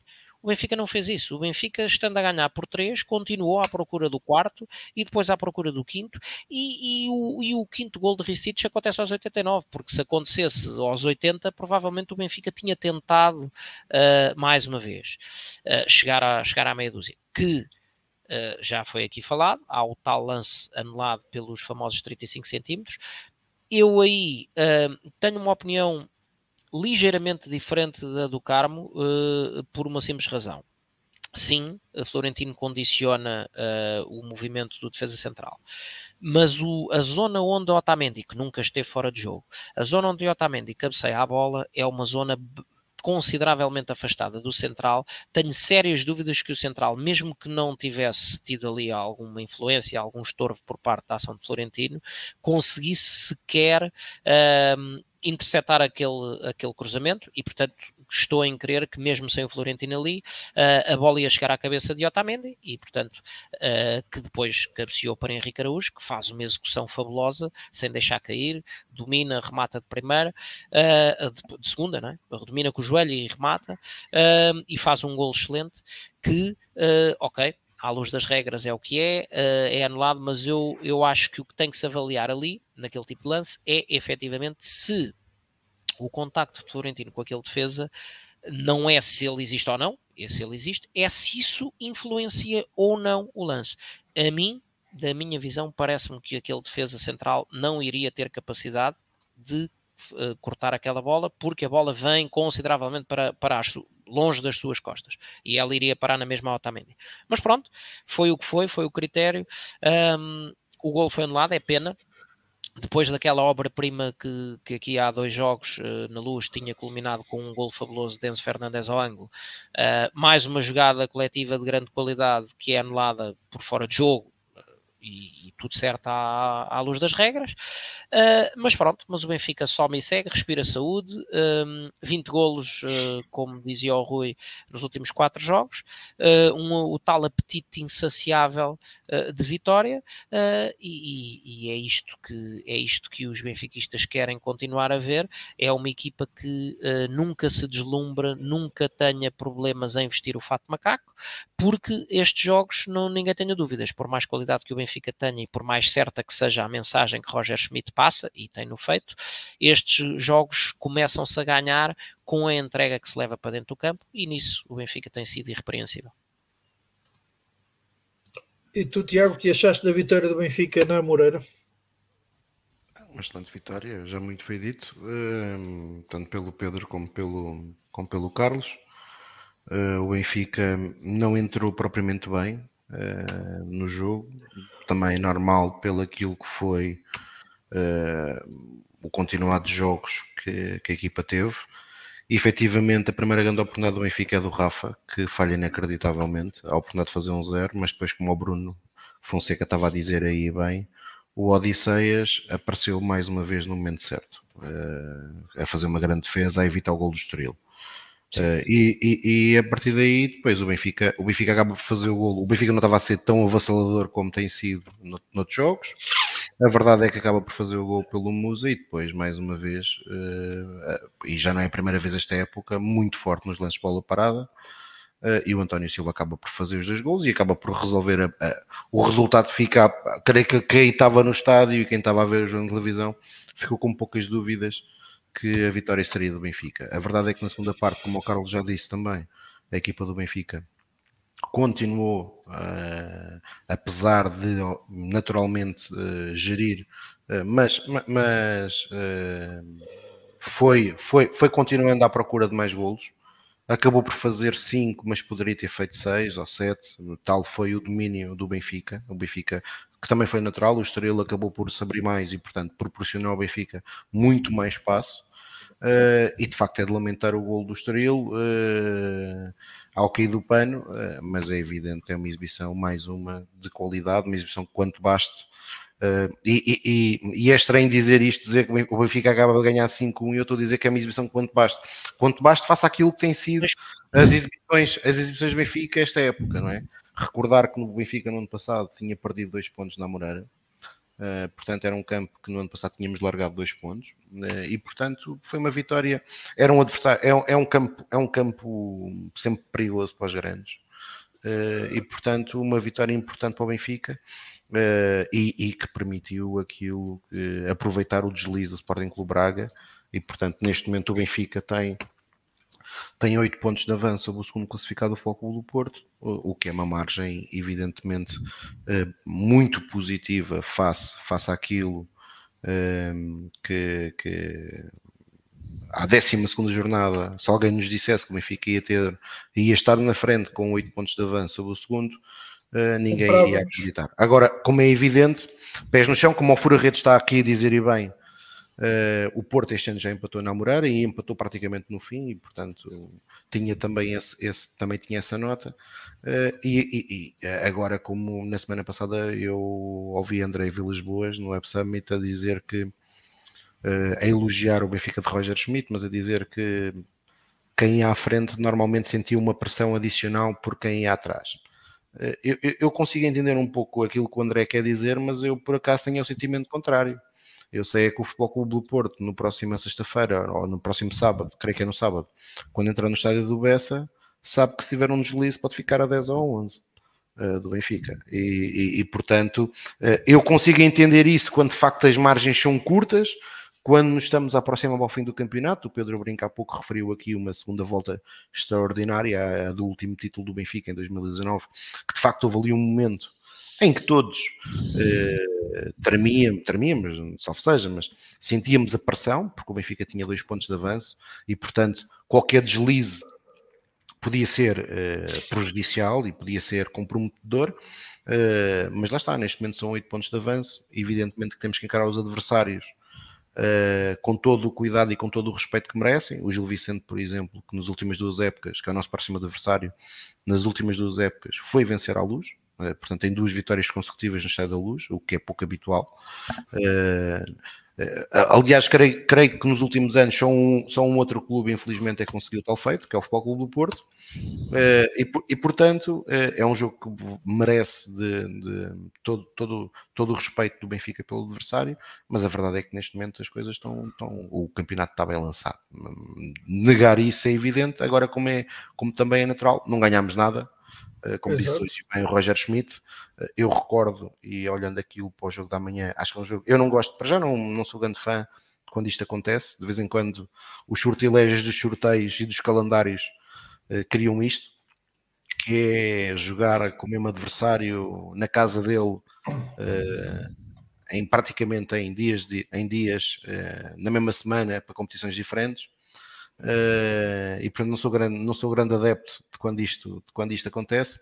Espero que a equipa do Benfica esteja ciente que amanhã o Estoril ainda por cima vai estar reforçado pelos jogadores que vêm de castigo e porque o Tiago Gouveia amanhã pode jogar, o Tiago Gouveia amanhã vai poder jogar uh, e portanto é um, jogo, é um jogo muito complicado e já agora aproveito para dizer aqui uma coisa, Roger Schmidt eh, durante o fim de semana bateu mais um recorde, não é? Ele este ano vai, até agora consecutivamente vai batendo recordes o último que bateu foi o de Jorge Jesus, uh, portanto, faz precisamente. Uh, fez uh, nove anos que Jorge Jesus, na época de 2011-2012, também teve um ciclo sem derrotas de 20 e poucos jogos, que foi que terminou eh, por coincidência, numa partida da Taça de Portugal, na Madeira, em que o Benfica foi eliminado. Portanto, espero que amanhã isso não aconteça e que o Benfica dê um passo importante uh, para eliminar o Estoril, uh, para conquistar uma prova que, infelizmente, nas últimas 20 épocas só conquista por três vezes, o que é manifesto pouco, manifestamente pouco para aquilo que é a nossa história. Aliás, somos o clube com mais vitórias na competição, mas nos últimos anos temos feito muito pouco para isso. E, e, é isso que, que, importa neste momento: é encarar jogo a jogo e esperar que o Benfica amanhã uh, na Moreira uh, não é preciso ser 5-1, até pode ser só 1-0, mas que no fim do jogo esteja, esteja apurado para a próxima eliminatória da, da competição. Ora, um, e agora não sei se querem fazer já o lançamento do jogo uh, da taça, ou fica já feito. Uh, ou se avançamos já para o sorteio, deixa o vosso, o vosso critério sorteio então desses oitavos de final da Liga dos Campeões. Benfica defrontará o Clube Bruges. Uh, eu confesso que era o adversário que pretendia ver pelo Benfica, uma vez que também porque principalmente os adversários do Benfica diziam que o Benfica não tinha tido até o momento e não tem tido, para eles, uh, testes suficientemente difíceis e será porventura por isso que ainda não perdeu qualquer jogo esta época. Um, e portanto uh, era mesmo o Clube Bruges o adversário que eu gostava de ver o Benfica defrontar, porque uh, há então esse, esse termo de comparação com a equipa que um, com o segundo classificado da Liga Portuguesa, que jogou com ele esta época. Portanto, confesso que era o clube que pretendia. Um, e um, não sei se partilham da ideia, se também era o clube que gostavam que o Benfica uh, tivesse saído. Um, era, um, pronto, era uma ideia... das principais opções, era. Podes continuar, Pedro. Não, era honestamente, honestamente, e não tenho problemas nenhum do é assim, eu adoro que o Benfica ganhe às Juventus, adoro que o Benfica se bata como se bateu com o Paris Saint-Germain. Obviamente que sim, adoro ver o Benfica ganhar aos grandes tubarões europeus. Mas eu, acima de tudo, quero que o Benfica passe, que o Benfica continue na prova e vá avançando na, na prova. E acho, e não estou a não estou a ser maluco quando considero que o Bruges é teoricamente mais acessível do que um Liverpool ou um, ou um Inter de Milão ou um Milão, etc. Portanto, das opções que tínhamos, o Bruges claramente era, um, era, era uma das equipas que eu mais desejava que nos calhasse, porque se pudermos ter um bocadinho, um adversário um pouco mais acessível do que, do que um Paris Saint-Germain ou como a Juventus, portanto, eu agradeço. Portanto, e aí finalmente o sorteio, tivemos um sorteio simpático. E pronto, agora vamos ver uh, o que é que nos vai. Porque os jogos vão ser só em fevereiro. Vai haver um campeonato, uma pausa para o campeonato do mundo durante um mês. Portanto, muita coisa pode acontecer até lá. E portanto, aquilo que somos hoje, quer nós, quer o, quer, quer o Rus, um, pode não ser em fevereiro. Um, portanto, lá está. Temos que. Até lá, vamos ter aqui alguns jogos, mas sem dúvida que o sorteio foi, foi bastante simpático para o Benfica e fica bastante satisfeito com, com o adversário que nos calhou. Mas agora, lá está, como tudo, é uma verdade lá para ali. Temos é que agora provar a superioridade e provar, provar que o adversário, que o sorteio foi simpático em campo, vencendo o Rouge com maior ou menor dificuldade para, para seguirmos em frente para os quartos de final. E dois anos seguidos estamos nos quartos de final, acho que é, é fabuloso para o Benfica e é, é este o nosso caminho e, portanto, vamos embora. Vamos embora. Carlos, vamos embora. Vamos embora à Bélgica, é isso? É, uh, é uma das cidades mais lindas da Europa. É verdade. Uh, não, uh, vamos lá ver. Há aqui, e eu fiz, falei sobre isso no, no lançamento ou no, na nossa, na nossa pré-opinião, digamos assim, face às possibilidades do sorteio. Um, eu tenho, tenho uma opinião nos dois polos em relação a este tipo de situações. Ou o adversário teoricamente mais acessível, teoricamente, atenção, uh, e nesse caso seria obviamente o Bruges. De outra forma, já disse aqui várias vezes, gostaria muito de, de ter aí a oportunidade de um um grande confronto com o Real Madrid. Um, saiu a primeira das opções, ou seja, saiu o Bruges, um, independentemente de tudo aquilo que são estas saudáveis picardias entre adeptos de, de clubes diferentes, porque o Bruges ganhou, ganhou 4-0 ao Porto, mas também levou 4-0 do Porto, uh, e portanto, vale o que vale, isto cada jogo é um jogo, como disse também o Carmo, isto só se joga em fevereiro. Um, e portanto daqui até lá muita coisa pode mudar. Uh, há um potencial de mudança maior para o Benfica do que, do que para o Bruges, porque o Benfica tem, pelo menos em teoria, um número superior de jogadores que cede às seleções uh, do que o Clube Bruges e portanto uh, tem um potencial de ser impactado de forma mais incisiva por tudo, tudo isto, que ninguém sabe muito bem o que é que vai dar para, aqui, para as equipas europeias, que é uh, esta questão de partir o campeonato ao meio para, para lhe enfiar um Mundial a correr. mundial nem para as europeias, nem para as outras. Isto só não é inédito, porque a única não. vez que o Mundial ah. se havia disputado no, no, se havia disputado no inverno uh, aconteceu em 1930 e foi no Hemisfério Sul. Sim, mas discordo de uma opção, não é?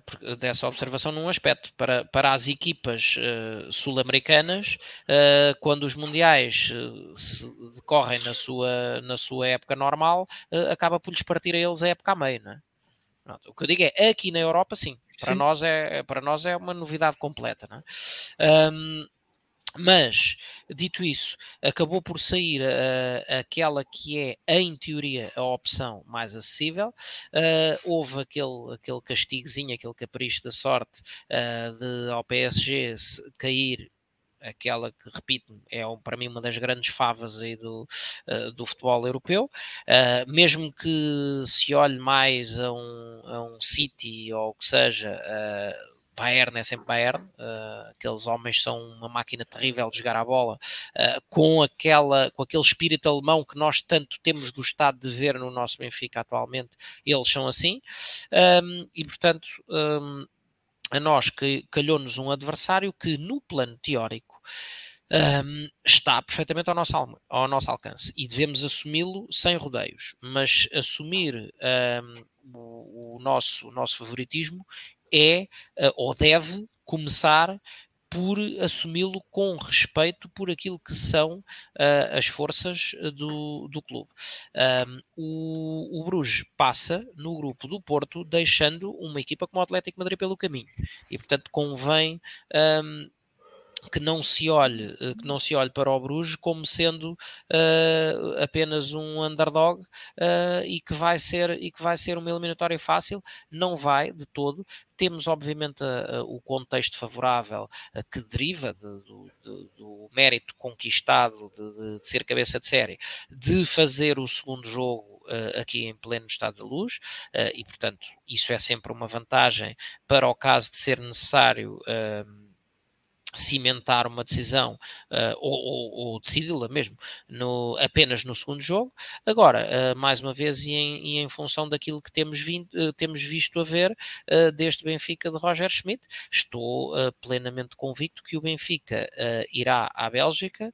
Um, na, na, máxima força do que for a máxima força do Benfica nessa altura, de fevereiro, um, e encarará esse jogo para ganhar e não vai jogar uh, ao campo do Bruges uh, na expectativa de trazer a eliminatória para Lisboa.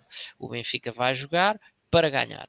Uh, e um, tem, temos essa, essa, há sempre essa, esse fator de perigosidade uh, que é o reencontro com Roman Yaremchuk.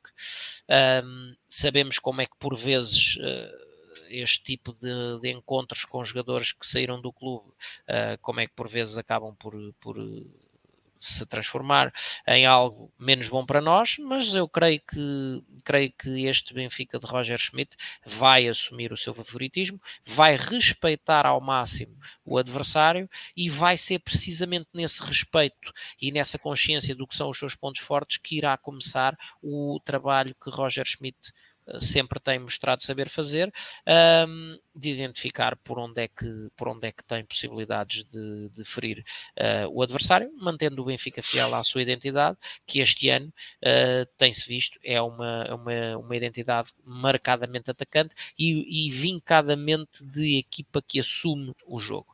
Portanto, é isso que espero e espero, obviamente, ver o Benfica nos quartos de final, com tudo o que depois de bom também daí advém, em termos de, mais uma vez, do prestígio, uh, e porque não diz ele também, há que não ser hipócrita acerca disso, uh, aumenta a nossa possibilidade de incrementar o encaixe financeiro, que até ao momento já ultrapassou os 60 milhões, portanto é, é tudo, como dizia, como dizia Schmidt antes do, no, no lançamento do jogo em Haifa, uh, há tantas e tantas razões, todas boas para ganhar um jogo, uh, e não me lembro assim de nenhuma para, para, o, para pensar em perder ou empatar.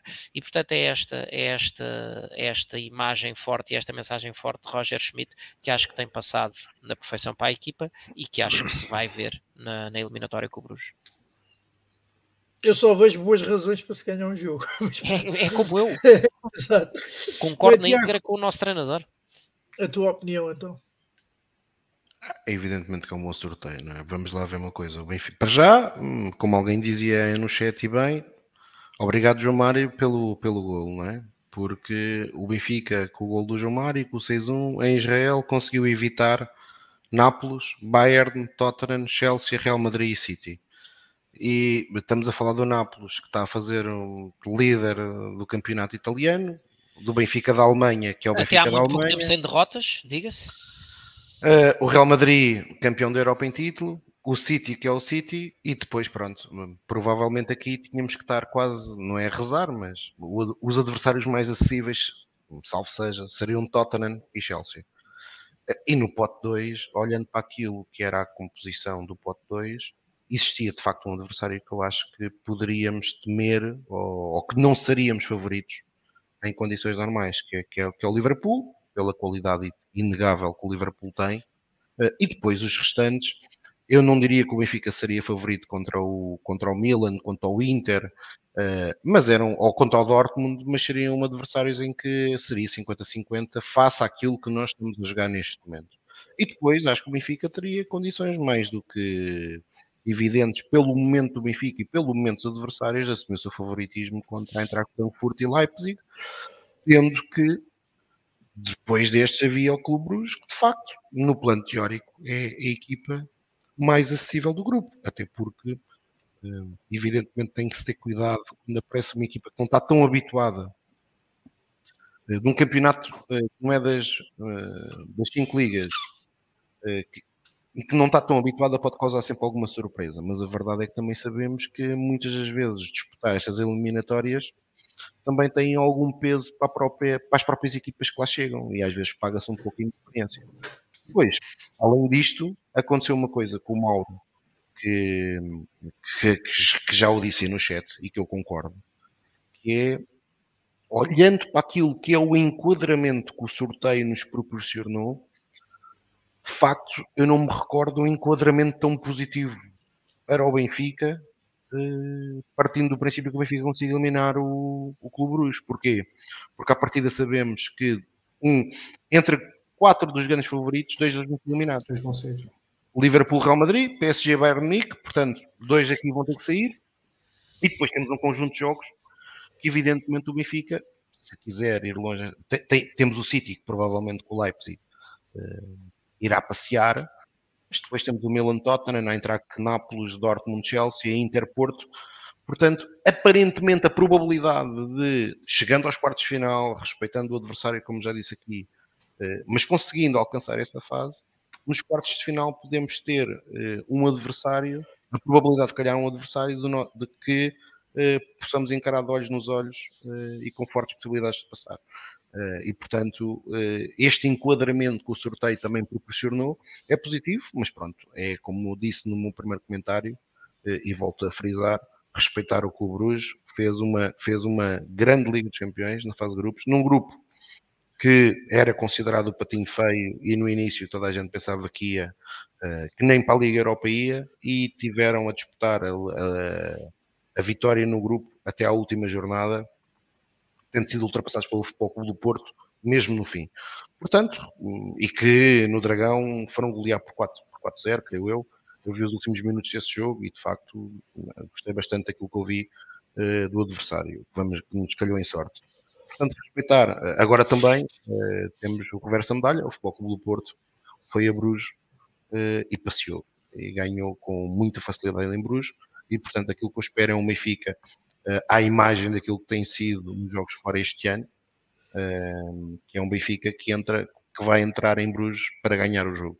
E creio que se o Benfica fizer isto, e em condições normais, podemos, em fevereiro, logo na primeira mão, uh, vir com um resultado da Bélgica muito positivo, sendo que o Benfica também, historicamente, nunca defrontou este adversário para as competições europeias, mas tem um histórico muito positivo com equipas belgas, aliás, se calhar uh, as duas eliminatórias mais traumáticas, uma eu recordo-me, outra não, mas é, faz parte da história do Benfica, que é a derrota na UEFA de 83, e outra, já me recordo que é, que é, que é a eliminação aos pés do, do, do Liégeois, em 88, eh, depois de uma derrota 2-1 na Bélgica e um empate 1-1 na luz, eh, e, essa, e, e que o Benfica era muito superior a essa equipa belga, Sim. mas a verdade é que, por norma, uh, defrontar equipas belgas na nossa história costuma ser positivo e costuma ser sinal de uh, ultrapassarmos mais uma eliminatória. E portanto é isso que eu espero que aconteça uh, no início de 2023. Uh, ora, antes de passarmos ao lançamento do encontro com o Gil Vicente, se é que é possível fazer um lançamento dois jogos à frente, mas qualquer maneira, uh, tenho aqui uma pergunta que aliás nem é minha, uh, é do Mauro, vou por aqui e para os, para os que nos irão ouvir apenas, digo eu, um, a pergunta é: acham descabido redefinir objetos na, objetivos na Champions em janeiro, fazendo ajustes ao plantel para tentar fazer um milagre? Pedro. Uh, não, não acho nada descabido. Acho que é mesmo um sinal de, de grande ambição do, da estrutura do Benfica. Acho que o Benfica, pronto, a minha opinião é sabida sobre algumas lacunas que eu considero, não só no plantel como no próprio 11. Portanto, acho que o Benfica, gostava muito que o Benfica fosse buscar dois, três uh, reforços nível Enzo, nível Neres, nível Fred em janeiro, mas com uma ressalva Uh, alguém, alguém também comentou isso na, aqui na caixa de comentários e eu concordo perfeitamente com isto. Como a equipa está a jogar, o Benfica está a jogar tão bem que, mesmo eu que considero que é possível incrementar bastante a qualidade que o 11 tem, acho que não podemos ir contratar um jogador e ele ser titular no, no fim de semana a seguir. Acho que devemos acho que o Benfica devia conseguir tentar ao máximo contratar dois, três bons jogadores logo no início de janeiro para dar tempo aos jogadores com treinos, irem jogando aos bocadinhos, etc., depois poderem um, assumir-se como possíveis titulares já lá mais perto da, da Champions. Ah, mas sim, eu acho que eu acho que podemos podemos tentar ser felizes na Champions, reforçando o plantel, não só para a Champions, como para o próprio campeonato. Acho que Acho que o Benfica, se tiver mais qualidade, que lhe dê mais confiança na rotação do, do plantel, acho que é, acho que é positivo. Portanto, mais qualidade não custa nada, um, ehm, mas não custa nada, entre aspas. Um, ehm, mas sim, concordo. Acho que, acho que o Benfica devia ter essa ambição e era um sinal muito interessante que dava cá para fora para os benfiquistas de que, de que acredita que, que pode ser possível. E já que contratámos tão bem neste defeso, portanto, manter esse nível de capacidade de contratar jogadores agora em janeiro era, era excelente. Carlos, uh, que opinião tens? Bom, é, ou melhor, uh, e, se uh, eu, eu, mudo também um pouco a pergunta, ou completo um pouco, se deve ser se o reforço da equipa deve ser feito tendo em conta fazer o tal milagre ou se ele já tinha mesmo de ser feito. Um, bom, isso muda um bocadinho o cariz da pergunta. Um, em primeiro lugar, para aquilo que é uh, o cumprimento dos objetivos, uh, que é em, em termos em, no, no, campo doméstico, no contexto doméstico, ganhar a, as provas todas, não é? ou seja, campeonato, taça, uh, taça da liga.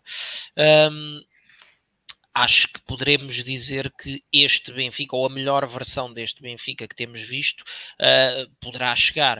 Uh, reparem que uh, jogador, no, no, na questão dos centrais estamos amplamente bem fornecidos, temos até uma, uma, crise de abundância. Um, no, na, na, baliza, ok, é o, Odisseias que é tão criticado por muita gente, mas que eu continuo a achar que tem dito presente sempre uh, e, e, é, um, é um posto que não está sujeito, obviamente, à, à, à, questão do desgaste físico. Na lateral direita temos Gilberto Ibá, na lateral esquerda Ristich a começar a, começar a mostrar serviço.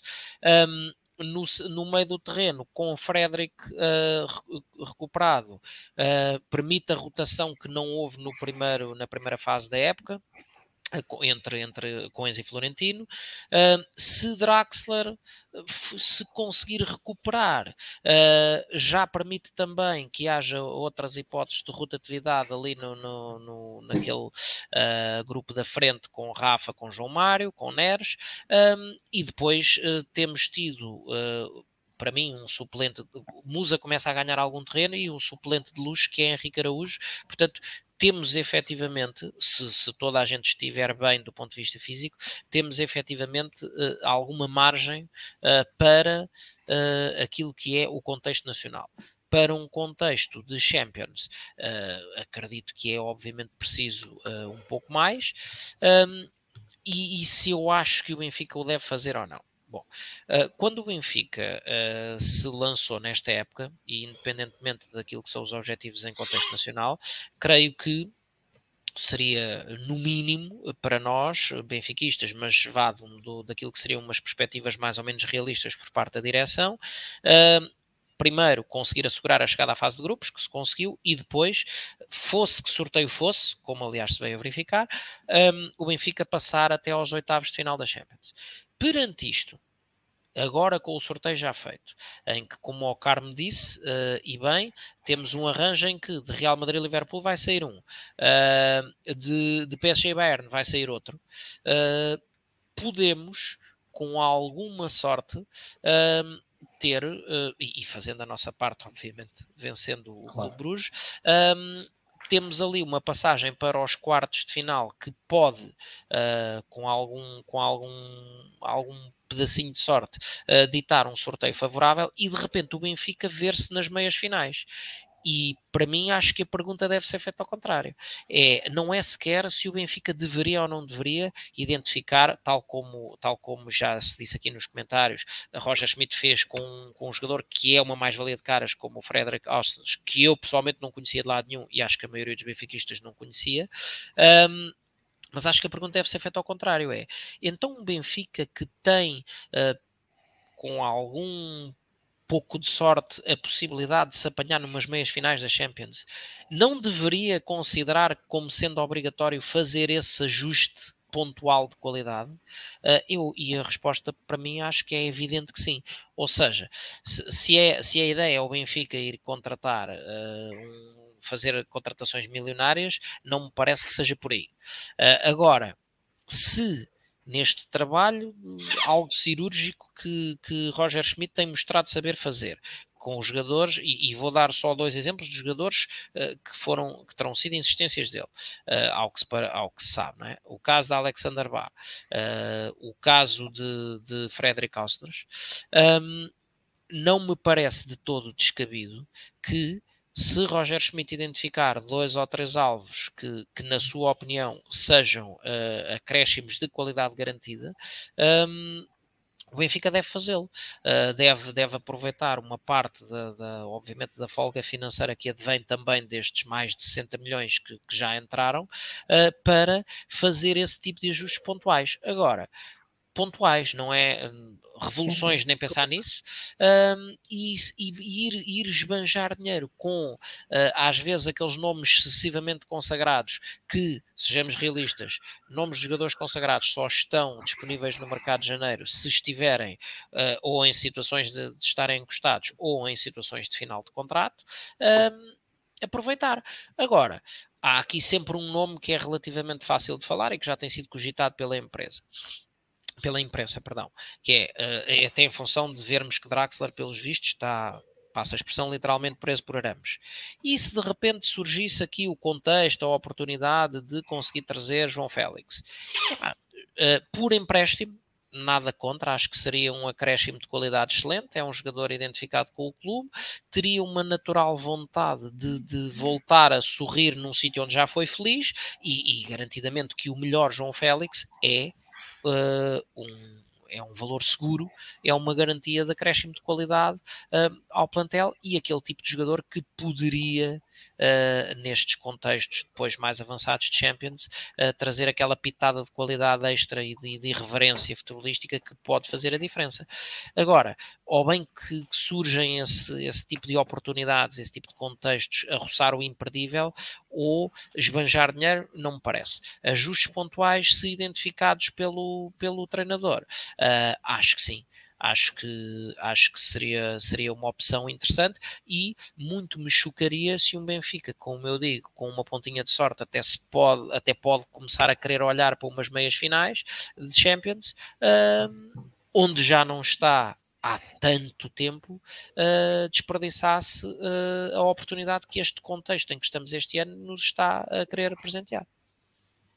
Pronto, uh, esta foi também a opinião do Carlos. E tu, uh, Tiago, uh, como é que vês a possibilidade ou uh, a necessidade do Benfica reforçar a equipa tendo, em, tendo em conta a procura do tal milagre? Eu sou naturalmente, uh, conheço um otimista e tento moderar o meu otimismo com realismo. Com o Pedro Carmo. Uh, não, não, não, não, não, isso é, é, é, quase, é quase, é quase. Uh, e isso significa o quê? Significa que nós temos que isto, o mundo é cor-de-rosa, está cor-de-rosa desportivamente, mas não está cor-de-rosa financeiramente. O Benfica uh, tem que fazer uh, uma receita. O próximo relatório de contas do Benfica tem que ter números superiores a 50 milhões de euros. Portanto, eu não me parece que exista folga financeira para gastar, seja para for. A passagem aos quartos dá mais 15, não é? Não, não, está bem, certo. No ano passado chegaste aos quartos e mesmo assim tiveste um prejuízo de 30. Só só estou a perguntar. Pronto, mas tiveste. É, é 15, mas no ano passado chegaste aos quartos e tiveste um prejuízo de 15. De 15, não, de 30. De 30 milhões. Uh, portanto, uh, creio que não existe muita folga. Acho que depois, por outro lado, é se alguém nos dissesse em julho, quando esta campanha começou, que o Benfica chegava a esta fase vencendo os ventos duas vezes, empatando com o PSG e que três dos jogadores mais importantes desta caminhada se chamavam António Silva, Florentino Dias e Gonçalo Ramos. Luís. Uh, se, se, uh, Luís. Luís, pá. Sim, é, mas é quase a mesma coisa. Uh, se nos dissessem isto Dias, aqui, né? se, nos, se, nos dissessem, se nos dissessem isto aqui, se calhar nós começávamos aqui a rir e a fazer piadas. Não, primeiro perguntava, desculpa, António quem? Começava e, e por aí. Verdade, e a verdade é que foi com estes que o Benfica chegou aqui. E portanto, eh, para já eu acho que uma equipa quando chega, quando, quando tem necessidade de contratar em janeiro, significa que falhou o seu planeamento prévio.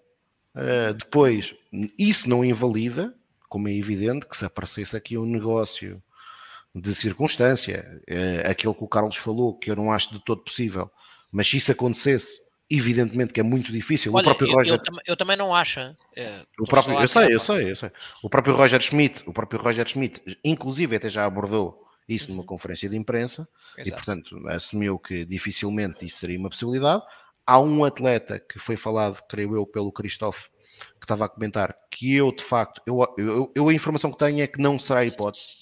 Uh, provavelmente esse rumor vai circular, mas que não será hipótese mas que era um atleta que, pelo enquadramento que ele tem, por conhecer o mercado português, pela posição onde joga, que de facto poderia ser uma mais-valia e que seria alguém que poderia entrar logo de caras uh, na rotação da equipa, que seria o Ricardo Horta, mas a indicação que eu tenho é que não virá, é que o Ricardo Horta foi uma oportunidade em junho e foi um comboio que passou e que não volta. Veremos se será assim ou não. Veremos que o António Salvador custaria mais caro que o João Félix, não é? Agora, aquilo que eu espero, e já o disse, eu já o disse na, na, na passada semana, uh, é que a taça da Liga possa ser aproveitada para um conjunto de atletas da equipa B perceber se podem vir a ser solução ou não uh, como alternativas para o curto, curto médio prazo. E estou a falar de quem? Estou a falar do, do Paulo Bernardo, estou a falar do, do, do, Pedro Santos, que tem, que tem aparecido muito bem. Creio que o Benfica neste momento tem um problema com o Nidor e com o Diego Moreira, que é o seu processo contratual, e portanto isso provavelmente estará a inviabilizar uma aposta mais consistente nos atletas. Eh, mas há um conjunto de atletas da equipa B eh, que eu creio que nós podemos potenciar nesta fase para ter como soluções, e acho, e nós já falámos aqui, há dois ou três atletas no campeonato português que o Benfica se calhar pode olhar para eles como potenciais alternativas interessantes para ter na rotação. Mas para mim o que eu acho que é mais importante para fazer em janeiro é, creio que o Benfica terá que fazer qualquer coisa aos centrais, não faz sentido ter seis centrais. Uh, também não me parece que seja, que seja muito interessante uh, mandar embora o Brooks, uh, e, e porque faz pouco sentido, assinou por um ano, mas creio que hum, entre Morato e João Vitor, e eu até diria, apostaria mais no segundo, fazia algum sentido emprestar um deles. Porque o Benfica vai ficar com seis centrais. Faria algum sentido uh, podermos, podermos também, também uh, ter a oportunidade de uh, resolver alguns casos que se calhar não foram resolvidos em junho, o caso do, do como é que ele chama? O Gil, Gil Dias. Gil Dias, desculpem, o Gil Dias, o caso do André Almeida, o caso do, do próprio Rodrigo Pinho, que neste momento claramente parece que não é solução. Eh, e portanto que o Benfica pudesse encurtar aqui um, o, seu, o, seu, o, seu, o seu balneário e, e, depois, numa circunstância excepcional, num jogador que de facto viesse, que pudesse ser uma oportunidade de negócio, correto, aceito, mas acho que não é em janeiro que o Benfica, que o Benfica deve, deve, deve deve apostar uh, muito. A última vez que fizemos correu especialmente mal. Uh, e eu não estou a dizer que a culpa foi do atleta, porque não foi, mas correu especialmente mal e custou ao Benfica muito caro. Uh, e portanto, acho é que o Benfica deve potenciar aquilo que tem. E, e se andamos todos aqui a festejar, eu, eu, eu por acaso até contra mim falo, porque eu, eu nem sou, nem, já disse que eu quero ganhar a principal competição europeia em séniores masculinos de futebol não em sub-19, por muito interessante que seja ganhá-la também em sub-19. Mas andamos todos a fazer grandes festas, uh, quando os putos ganham as Youth Leagues desta vida, uh, também faz sentido acreditar nos miúdos e, naquele potencial que existe para lhes poder dar oportunidades. E, e, eu falei aqui só em dois nomes, mas tem, tem, tem existido mais pessoas que estão a falarem no comentário, já falaram no Henrique Pereira, o João Santos está a falar no Martineto, pelo que eu sei, eh, e respondendo diretamente ao João, o Martim tentado lesionado, com um toque, não é nada de grave, mas tentado lesionado. Mas, portanto, é um conjunto de atletas que, de facto, têm qualidade e que podem ser e que podem ser solução no futuro. E acho que mais importante do que tudo neste momento é, primeiro, despachar sedentários onde ainda existem, porque ainda existem e têm peso na folha salarial do, do clube. Segundo, eh, tentar renovar com aqueles que claramente devem ser solução para o Benfica no futuro e recordo-me logo à cabeça aqui de um que se chama Grimaldo, sabendo que é muito difícil renovar com Grimaldo, e depois uh, foco total, uh, porque estamos aqui a falar na história de chegar aos quartos de final, e eu também concordo com isso, que é possível. Mas se calhar mais importante do que isso, do, do que contratar jogadores, será o ponto em que estará o campeonato nessa altura. Se o Benfica conseguir, se o Benfica conseguir ser competente o suficiente para levar a vantagem que tem neste momento no campeonato, após um apuramento para os quartos de final, se calhar o Benfica tem capacidade para gerir de uma forma diferente uh, aquilo que será uma, uma potencial eliminatória. Agora, isso depende muito do nosso foco interno e naquilo que são as competições internas, e neste caso no Campeonato Nacional. Ora, um, avançamos então para este, para o próximo tema do Falar Benfica. Um, não sei se querem fazer o lançamento do jogo com o Gil Vicente, se vale a pena fazer. Um, dado também já eu adiantado tenho, Eu só tenho Sim, uma nota, é um, é um jogo, é um jogo, é um jogo que o Benfica tem que encarar com, com a máxima seriedade. Um adversário que está a passar por um momento difícil, pelo que eu sei, tem, está, hoje foi eliminado, foi goleado em casa e foi eliminado da Taça de Portugal pelo Aroca, que está numa situação complicada, algo muito, muito, muito que vem sendo habitual em muitas equipas portuguesas, que é, vão às competições europeias e a época imediatamente a seguir é um descalabro. Uh, o Santa Clara no ano passado já teve uns furos abaixo, o Rio Ave há uns anos desceu divisão, uh, quando, quando no início da época quase eliminou o Milan. Uh, este ano está a acontecer ao Gil Vicente, portanto o Gil Vicente neste momento está em posição de descida, mas respeitar muito o Gil Vicente, que nas últimas duas épocas foi à luz vencer o Benfica. Uh, e portanto, uh, respeito máximo e, e, e, conquistar os três pontos para uh, uma coisa certa, sairmos desse jogo com pelo menos oito pontos de vantagem sobre o segundo classificado.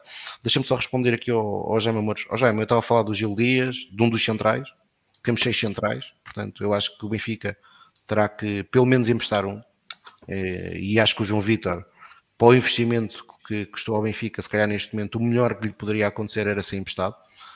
Um, e estou falando no Gil Dias, no André Almeida, no Rodrigo Pinho, que acho que são atletas que neste momento não contam. Era isso que me estava a querer referir, já.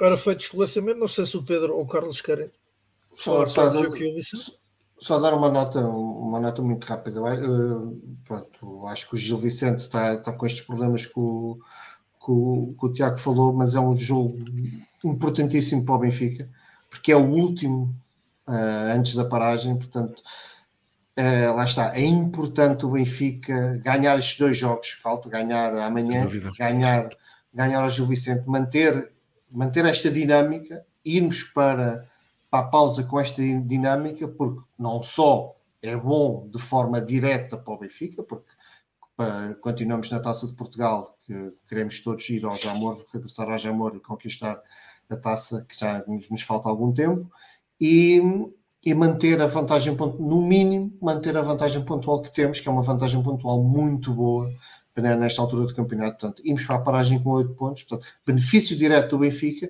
e a pressão que isto coloca no, nos nossos adversários. Portanto, que os nossos adversários passem um mês a pensar que estão a 8 pontos do Benfica, é positivo. É, é, portanto, independentemente das fragilidades que o Gil Vicente tem, independentemente da, da dinâmica brutal que o Benfica tem neste momento, o contador começa a zero. O Benfica, quando entrar em campo contra o Gil Vicente, estará a 0 a 0 e teremos que, em campo, mais uma vez, demonstrar que somos superiores, que queremos ganhar e para isso teremos que, que marcar mais gols que o adversário e conquistar os três pontos. Acho que é mesmo fundamental conseguir, pronto, conseguirmos eh, fazer esta primeiro terço da época sem derrotas, só com, com vitórias e, e dois empates e quatro empates, portanto é extraordinário. Portanto, mas ganhar, ganhar no domingo para, para mantermos este registro.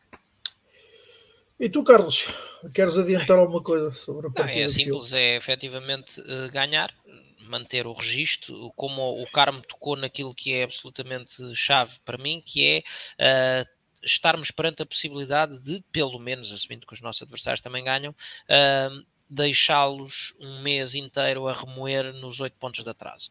Uh, isto, parecendo que não, faz uma moça psicológica importante um, e, obviamente, que convém sempre estar do lado vantajoso dessa, dessa moça do que estar do lado da equipa que está em desvantagem.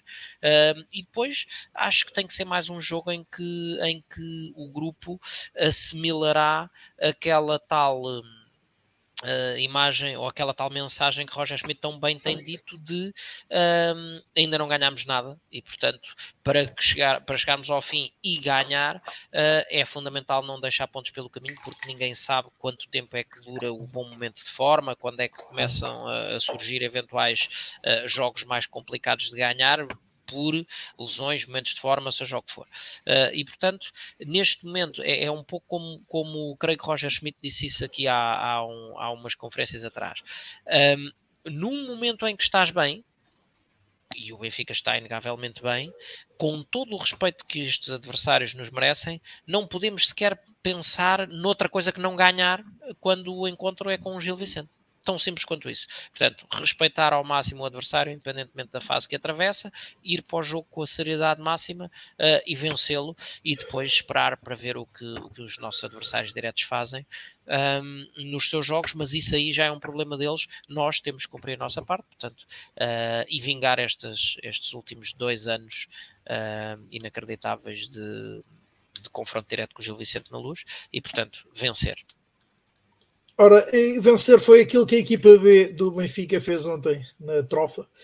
Venceu por duas bolas a uma com um gol absolutamente sensacional do guarda-redes Samuel Soares, a cerca de 70 metros da baliza contrária, eh, fazendo um gol eh, pleno de intencionalidade. Ele próprio disse nas declarações no final da partida que viu o guarda-redes do Trofense eh, excessivamente adiantado e que, portanto, tentou exatamente aquilo que acabou por fazer, que foi surpreendê-lo e, e, marcar um gol de belo efeito, mesmo que não lhe tenha sido atribuído, uma vez a bola ter vindo da trave uh, e embater no guarda-redes e entrado na baliza. Pedro Carmo, o que, é, excelente, excelente, o que é que há a dizer sobre uma, uma coisa destas? É desfrutar, é desfrutar. É, é excelente. É, obviamente que são acontecimentos raros, mas são tão espetaculares que pá, é, é, mesmo, e percebe-se a alegria, a alegria do, do Samuel.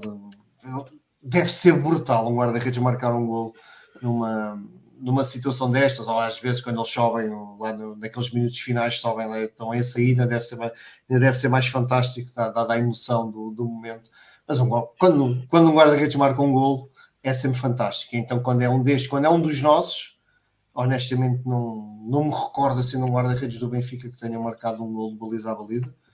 Uh, não quero dizer que tenha sido a primeira vez, mas não, não, não me recordo de, de um guarda-redes nosso ter marcado um gol destes. E lá está, pleno. Também fiquei, também fiquei com, essa, com essa ideia que foi pleno de, de intencionalidade.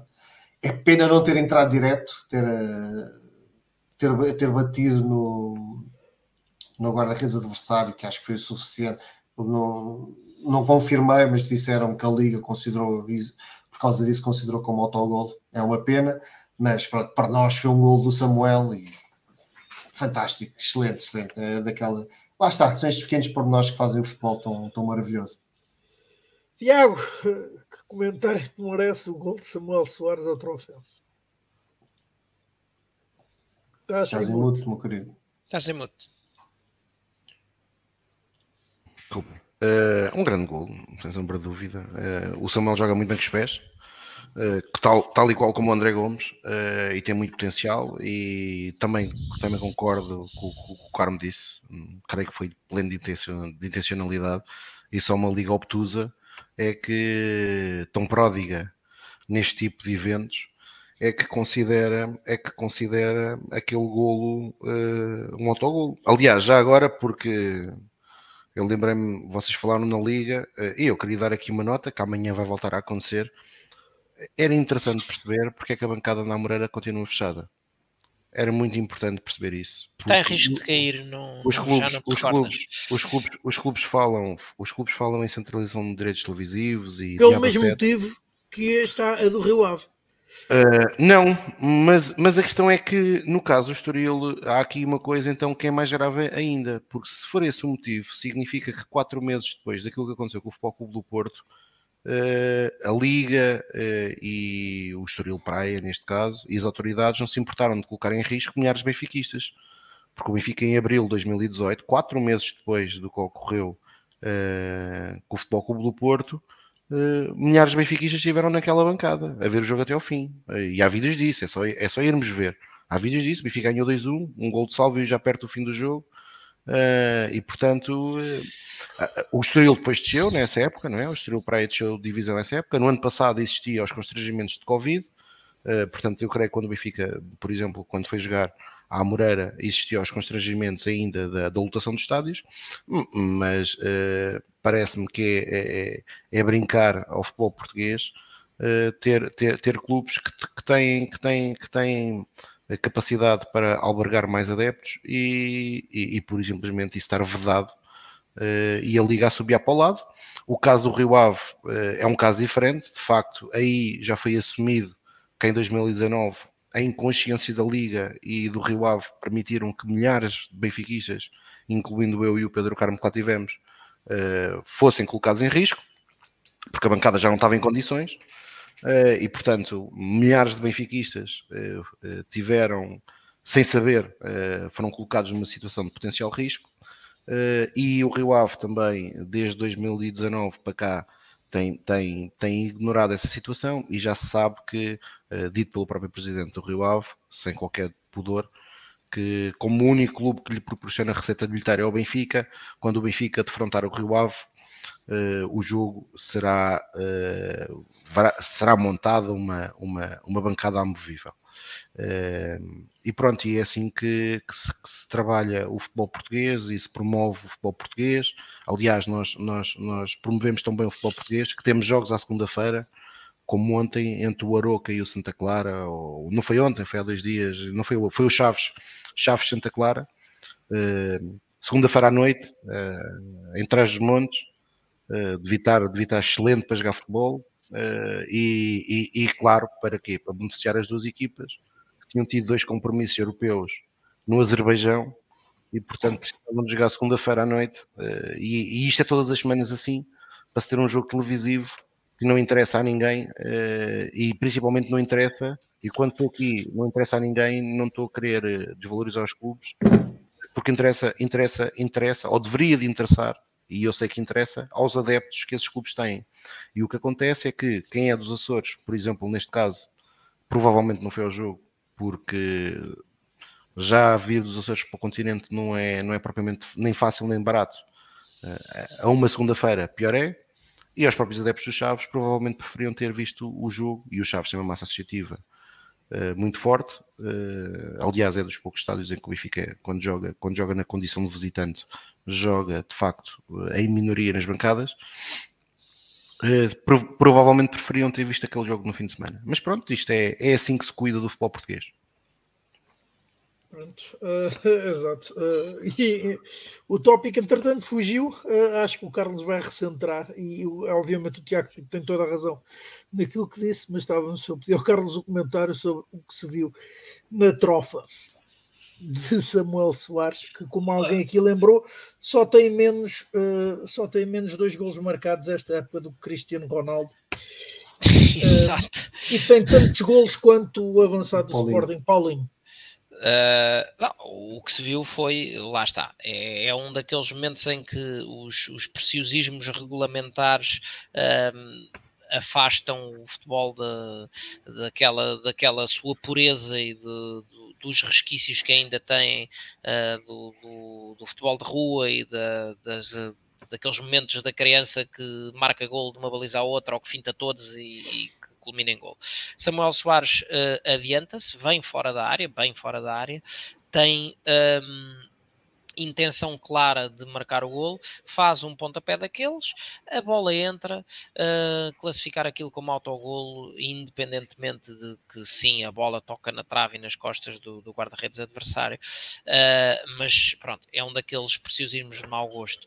Uh, acima de tudo, Samuel Soares já se tem distinguido por fazer por mais de uma vez assistências, uh, tem um pontapé longuíssimo e, e, normalmente relativamente bem colocado, um pouco à, à, semelhança daquilo que nos deixou o saudoso Ederson, um, e, e, pronto, e mais uma vez fez das suas, uh, e foi, foi absolutamente determinante, na altura o Benfica estava a perder, portanto aquele foi o gol do empate, um, foi instrumental na vitória do Benfica, e se dúvidas houvesse que as equipas se começam a construir de trás para a frente, aqui está Samuel Soares a dar o seu contributo, uh, e a mostrar que ao guarda-redes não cabe apenas por missão uh, fazer com que não entrem golos na sua baliza, se puder uh, largar uma bomboca lá direitinho à baliza adversário, uh, adversária, Samuel Soares é daquele tipo de, de guarda-redes que não se faz rogado, uh, e, e Eilo, uh, creio que foi o primeiro gol que marcou, mas não é, não é algo que, que, seja a primeira vez que o vemos fazer.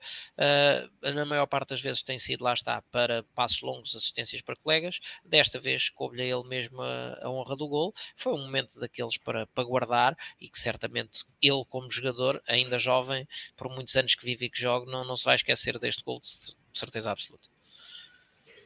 Ora, uh, começamos agora, uh, desta vez pelo Tiago, o balanço das eh, das modalidades, ou não sei se vocês antes querem comentar a convocatória de Enzo Pérez para, perdão, Enzo Fernandes para, exato, para o Mundial. Um jogador que até chegar ao Benfica ainda não tinha chegado à seleção principal da Argentina e que de repente uh, se vê convocado para o Mundial. Péssima notícia. Pois. Sim, expectável, expectável, mas pronto, com pena, não é? Pode ser que não jogue muito, não se canse, não se lesione. Epá, pois, eh, eh, essa, essa era a minha esperança e, e, a semana passada falei aqui nisso, que seria a partida convocado, mas não era expectável ser titular de caras. Uh, agora li aqui num comentário, não sei se é verdade ou não, que o, o Lo Celso está lesionado e que, portanto... Sim, sim, confirma-se. Confirma se é, se confirma, de repente, de repente Enzo Fernandes passa do tal jogador que iria fazer o chamado repouso ativo para o Qatar uh, a um potencial titular, ou, ou, pelo menos aumentaram as probabilidades de, de ser titular ou de, ou de, ser fortemente utilizado. Um, um jogador que já vai uh, com 52 jogos, agora com este, com este último na, na, visita ao Estoril, já vai com 52 jogos nas pernas este ano. Uh, o homem não para, vai continuar e só espero, só espero que não, que não venha que não venha a pagar a fatura desse desgaste depois na, na segunda metade da, da época, uh, que é precisamente a metade em que, em que as decisões uh, vão ocorrer. Não é? Uh, Pedro ou Tiago, querem acrescentar algo não, mais ao comentário lacónico? Nada, nada. É uma péssima. Fingers, fingers, fingers. espero, espero, espero, espero que aquilo que agora olhando para a seleção nacional, que aquilo que se fala não, não se concretize, porque uh, existe o um rumor forte que três jogadores do Benfica serão convocados: António Silva, João Mário e Gonçalo Ramos. Uh, espero que o Fernando Santos não, não faça isso sabes que com o Fernando Santos ser convocado e jogar são coisas diferentes, não é? Sim, sim, é verdade. Bem, nenhum deles, nenhum deles jogará, quase certeza, a não ser que se lesionem. Uh, se lesionem alguns dos, dos, dos habituais titulares, mas pronto. mas pronto, avançamos agora se puderem ficar cá. Exato. Uh, Tiago, comece por ti. Ok, olha, então... uh, primeira nota uh, para a acabada Telma Monteiro, que acabada para, para muita gente e, e que tem neste momento em, em pleno conflito com o Presidente da Federação de Judo, demonstrou que velhos são os trapos e demonstrou mais uma vez a qualidade e a excelência da atleta que é e conquistou medalha de prata em Baku, eh, portanto, num, num, num, num, torneio internacional que é fundamental para o apuramento para, o, para os Jogos Olímpicos. A Rochelle Nunes, também atleta do Benfica, conquistou medalha de bronze e, portanto, uh, num, num momento complexo do judo português e em que o Benfica também está envolvido, porque além das atletas, com destaque para a Telma, também a treinadora Normico tem, foi colocada em causa uh, o, judo, o judo a dar provas que se calhar o problema não está, não está nas atletas do Benfica, nem nas condições que o Benfica proporciona aos, aos seus atletas.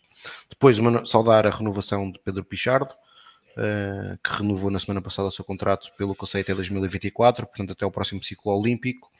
Uh, hoje li uma notícia, confesso que é uma notícia que li no jornal e portanto vale o que vale, mas deixou-me obviamente preocupado, que é o atleta Diogo Ribeiro, da natação que uh, brilhou a grande altura nos últimos Mundiais de Júnior, que estará uh, uh, sem contrato neste momento com o Benfica, que o Benfica lhe terá feito uma proposta e que ele não terá aceito.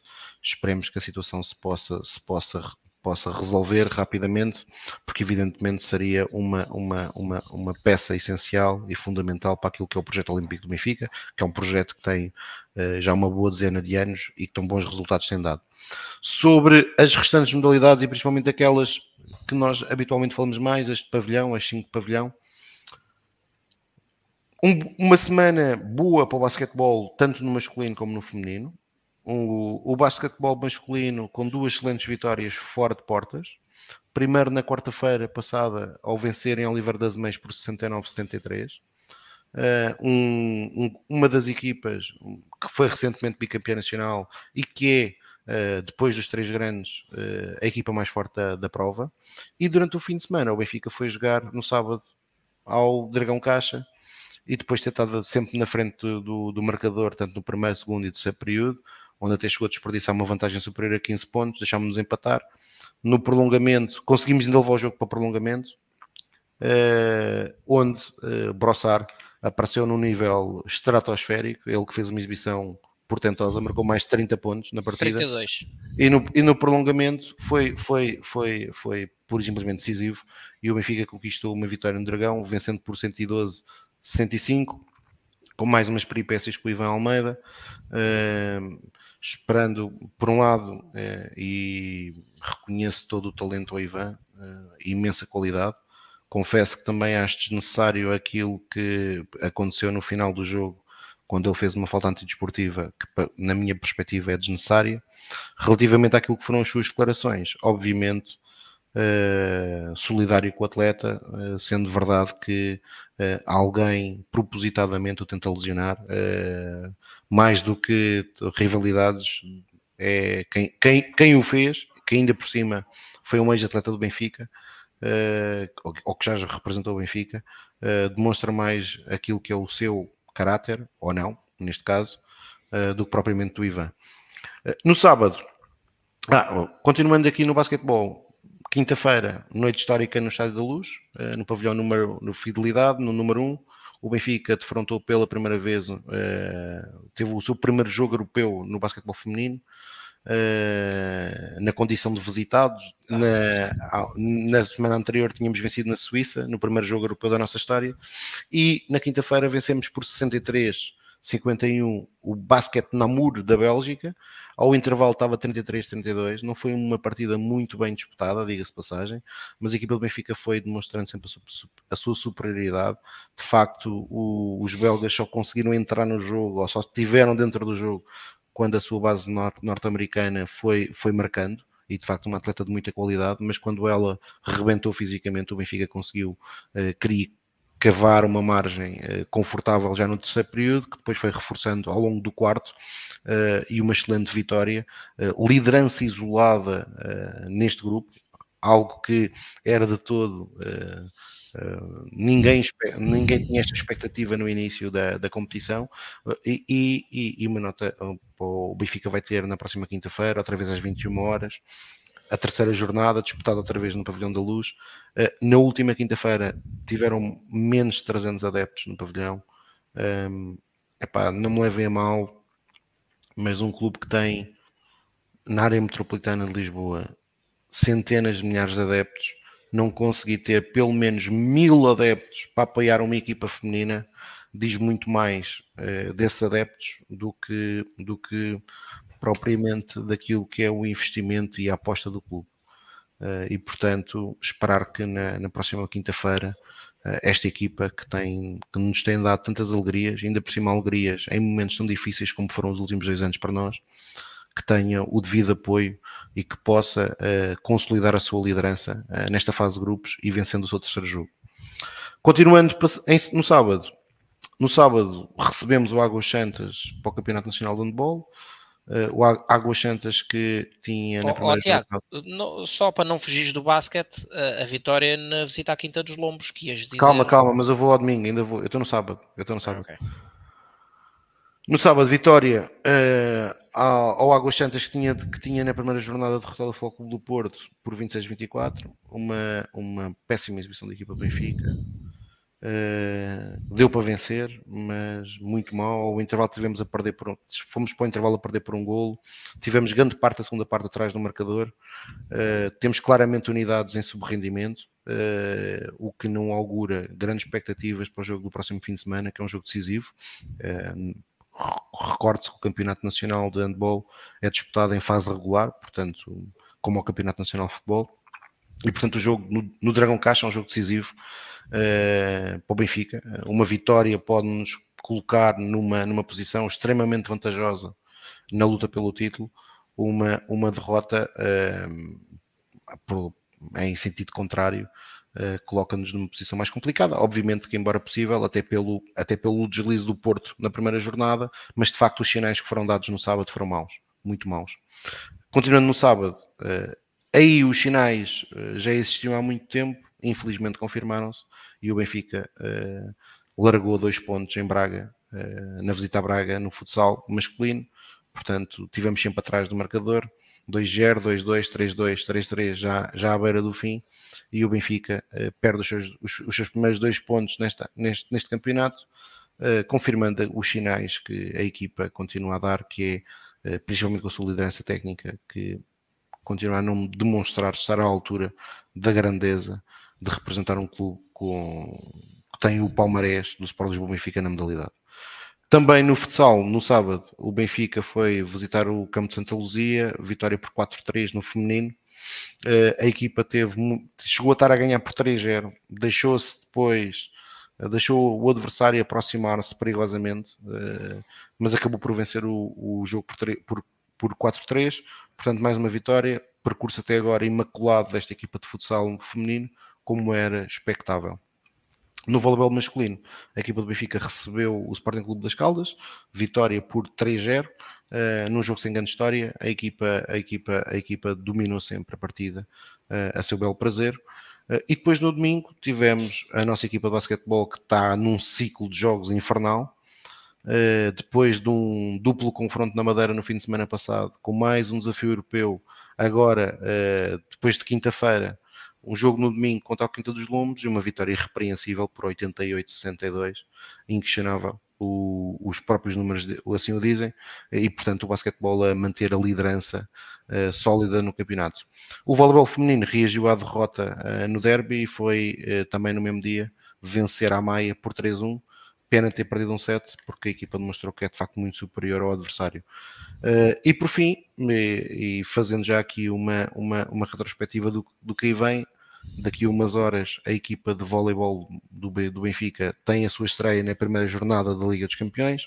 Uh, vai, vai jogar contra o Cossini de Itália, uma equipa que já foi campeã da Europa, que tem, de facto, uh, uma qualidade muito grande, tanto individual como coletiva, mas é, é, é, é um jogo que se espera, acima de tudo, a atitude sempre desta secção, que encara cada ponto uh, como se fosse o último, e, e mas, mas, mas, a verdade é que o favoritismo está todo do lado do adversário.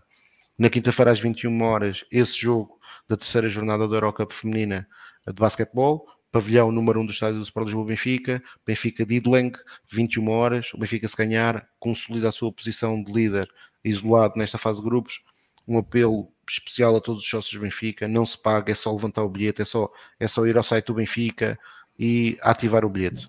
Sexta-feira, às 21 horas, o Benfica recebe para o Campeonato Nacional de Futsal o Quinta dos Lombos, uh, portanto, e aqui para o Campeonato Nacional de Futsal masculino, sendo que depois no sábado, às 15 horas, temos o jogo uh, contra, uh, contra o Leixões para o Campeonato Nacional de Voleibol Feminino, às 15 horas, no pavilhão número 2 da Luz, e no, no, no, no sábado, às 16 horas, temos a visita ao pavilhão uh, do Futebol Clube do Porto, ao Dragão Caixa, ao Dragão Arena, agora que é a designação, uh, 16 horas, Campeonato Nacional de Handball, um jogo muito importante para, para, na luta pelo título. Esperemos que a equipa do Benfica demonstre que pode ser este ano que o título, depois de 2008, regresse a Lisboa.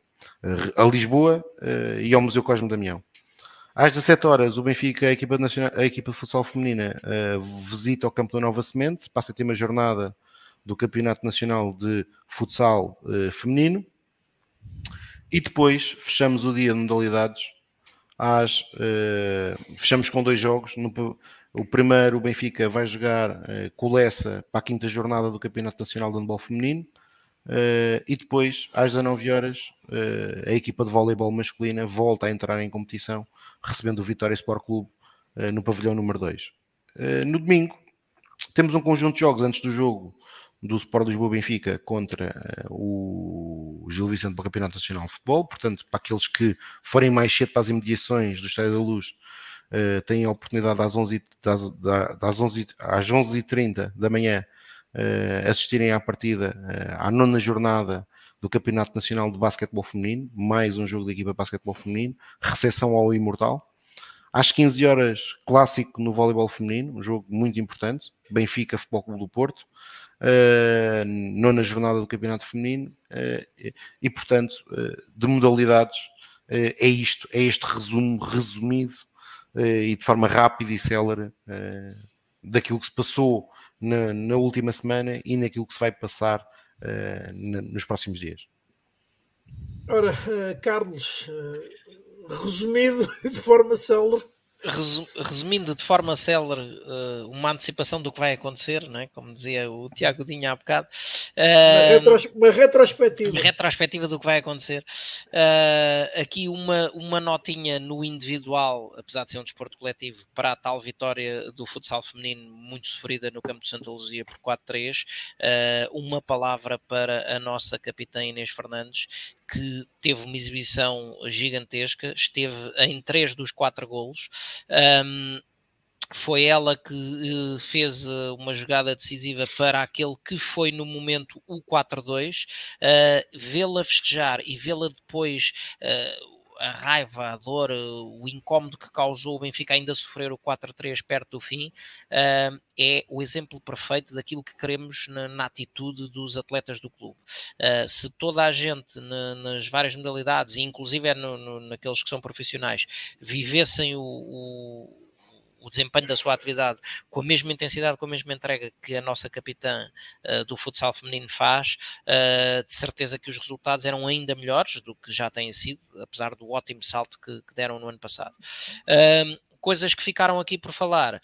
Uh, no hockey masculino, uh, a decorrer a taça Jesus Correia, o Benfica deslocou-se ao campo do Hockey Clube de Sintra e venceu por 5-4 e com isso apurou-se para as meias finais desta competição. Afonso Souza com 3 golos foi a estrela maior da equipa. Um, porque não é só dos crescidos que se fala. Na Youth League, uh, quando já não servia para nada, uh, os nossos jovens, ainda assim, quase como numa premonição do que se viria a passar mais tarde, uh, venceram o Maccabi Haifa por 6-2, quase, quase que era uma, uma réplica perfeita do que, do que aconteceu, e fecharam esta sua participação, pelo menos com uma, uma demonstração clara de qualidade. no futebol feminino, Uh, dois jogos, uh, primeiro uh, o, a jornada 5 da, da quinta jornada, jornada 5 do, do campeonato, em que o Benfica visitou o campo do Damaense e conseguiu uma goleada por 5-1 antes da visita a Alcochete, dois bis, um bis da Ana Vitória e um bis de Kika, que foi a melhor em campo, além de dois gols, ainda assistiu na Vitória, ao intervalo o jogo já, o, o marcador já registava uma, uma vantagem do Benfica por 3-0, foi uma superioridade total frente a um Damaense que, note-se, antes deste jogo, da, da, quinta jornada, ainda não tinha perdido. Um, e a equipa mostrou, uh, o grupo mostrou de facto termos a Kika ao nosso melhor nível uh, no, no, na antecâmara do derby. Derby esse que depois se disputou no fim de semana, o Benfica deslocou-se uh, então, como disse, a Alcochete, uh, o jogo muito disputado na primeira parte, bastante equilibrado, foi para o intervalo uh, a zeros, Uh, no início da segunda parte, o Benfica adianta-se uh, no marcador por Chloé Lacasse uh, a, a, concluir um, um passe para desmarcação uh, de, de, Valéria, uh, só que o Sporting empatou logo a seguir uh, na conversão de uma grande penalidade por um lance, na minha ótica, com alguma imprudência de Cristian Shape que, que empurrou a avançada do Sporting, dando um a um. Nota ainda para que Ana Vitória, que tem sido ou tinha sido até há muito pouco tempo absolutamente exímia na marcação dos penaltis, um, falhou um penalti uh, ainda uh, antes deste, deste penalti para o Sporting, uh, fazendo uma repetição, uma réplica quase perfeita daquilo que tinha acontecido contra o Bayern Munique, marcando com relativa colocação para a direita do guarda-redes, mas o, o guarda-redes do Sporting foi, foi sacar a bola, talvez inspirada naquilo que tinha, que tinha sido a ação da guarda-redes do Bayern Munique, e portanto, de, se contra o Bayern não uh, terá sido determinante para que o Benfica não ganhasse o jogo. Aqui a equipa não se abateu com isso, sofreu, sofreu como eu disse, o empate uh, logo após o, o gol de Coelho mas depois o Benfica uh, segurou as rédeas do jogo, veio para cima do Sporting, foi dominando toda a todo, tudo o que restava da, da partida, uh, chegou a ter alguns momentos avassaladores em que o Sporting uh, demonstrava muitas dificuldades em não conseguir, uh, em, em, sair da área, não conseguindo iniciar qualquer lance de construção, mas o nulo, mas o empate persistia até que a dois minutos do fim, Lucia Alves faz uma arrancada absolutamente extraordinária pela esquerda, ultrapassa duas adversários e cruza para Valéria, que tinha assistido Chloé para o primeiro, para o primeiro gol, para Valéria fazer o 2-1 a dois minutos do fim e com isto a vitória no derby.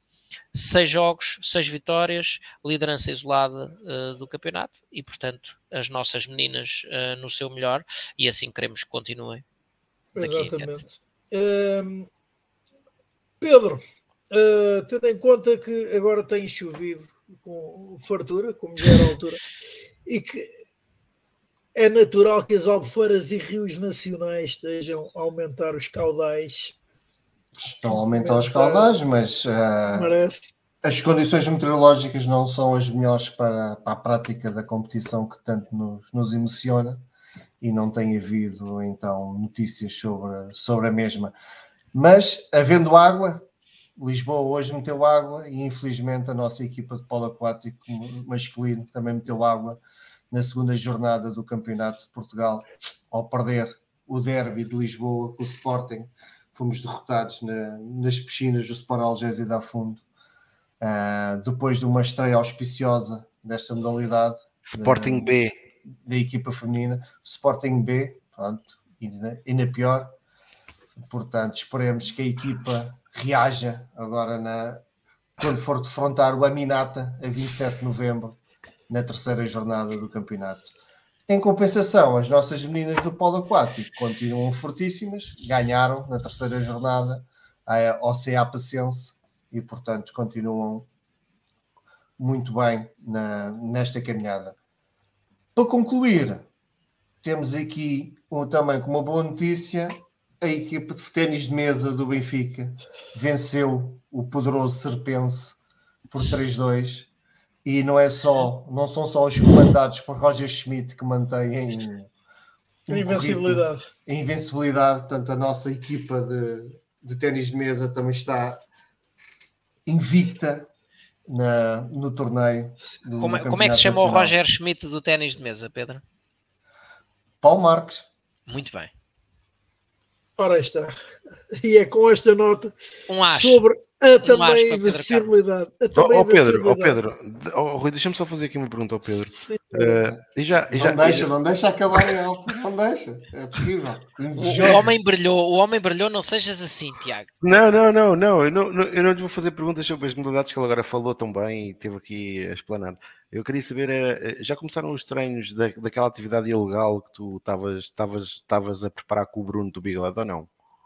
Supostamente já... será, agora, será após, estou a contar que após o, o término, após o jogo com o Gil Vicente, portanto, nesta nossa espécie de defeso. Não fazes pausa para o Mundial. O Bigodes, é o Bigodes Bruno organiza aí qualquer coisa para a gente se divertir. É, e já existe alguma morada para nós podermos fornecer? Não, ainda não temos pormenores, mas pronto, depois logo se vê. Oh, oh Carlos, é, atenção, atenção, a essa conversa do defeso. Não esquecer que se vai disputar a taça da Liga. taça da Liga. Sim, taça da Liga, claro, claro que sim. Taça da Liga. O futebol não para e o Benfica muito menos. Não, dia 21. Dia 21. Lá uns rolos de madeira. Epá, este gajo tem um fetiche qualquer com lenha. Sempre que ouve falar em, em Moreira de Cónigo, está sempre a dizer que é rouba a lenha. Lá, lá a malta lá de Moreira não, de pedir, pedir, pedir gentilmente aos simpáticos moradores locais quando lá fomos. Eu Mas já agora, já agora assim, assim rapidamente para aqueles que estão-nos a ouvir e se calhar estão mais distraídos, dia 21 o Benfica joga com o Estrela da Amadora, segunda-feira, supostamente em Leiria. Depois no dia, não se, pelo menos é aquilo que se fala, é que o Benfica vai jogar a Leiria, segunda-feira, primeira jornada da Taça da Liga. No dia 26 recebemos o Penafiel na Luz. Uh, e no dia 17 de dezembro uh, vamos jogar a Moreira de Cónigos para a terceira jornada da Taça da Liga. Portanto, é este o nosso sorteio. Os próximos três jogos da equipa do Benfica, de sénior masculina, uh, depois uh, do jogo contra o Gil Vicente no próximo domingo. Serviço público. É, é, após este serviço público, que também é o Falar Benfica, que concluímos a edição número Depende 88. Não, é, é sempre. que concluímos a edição 88 do programa. Voltamos para a semana então para fazer, entre outras coisas, o rescaldo uh, do jogo de amanhã da Taça de Portugal frente ao uh, Estoril e também esse, uh, essa recepção ao Gil Vicente para a Liga. Até lá então. Saudações benfiquistas. Saudações Benfica. Ganhar o Estoril, ganhar o Gil Vicente e ganhar toda a gente. Pronto.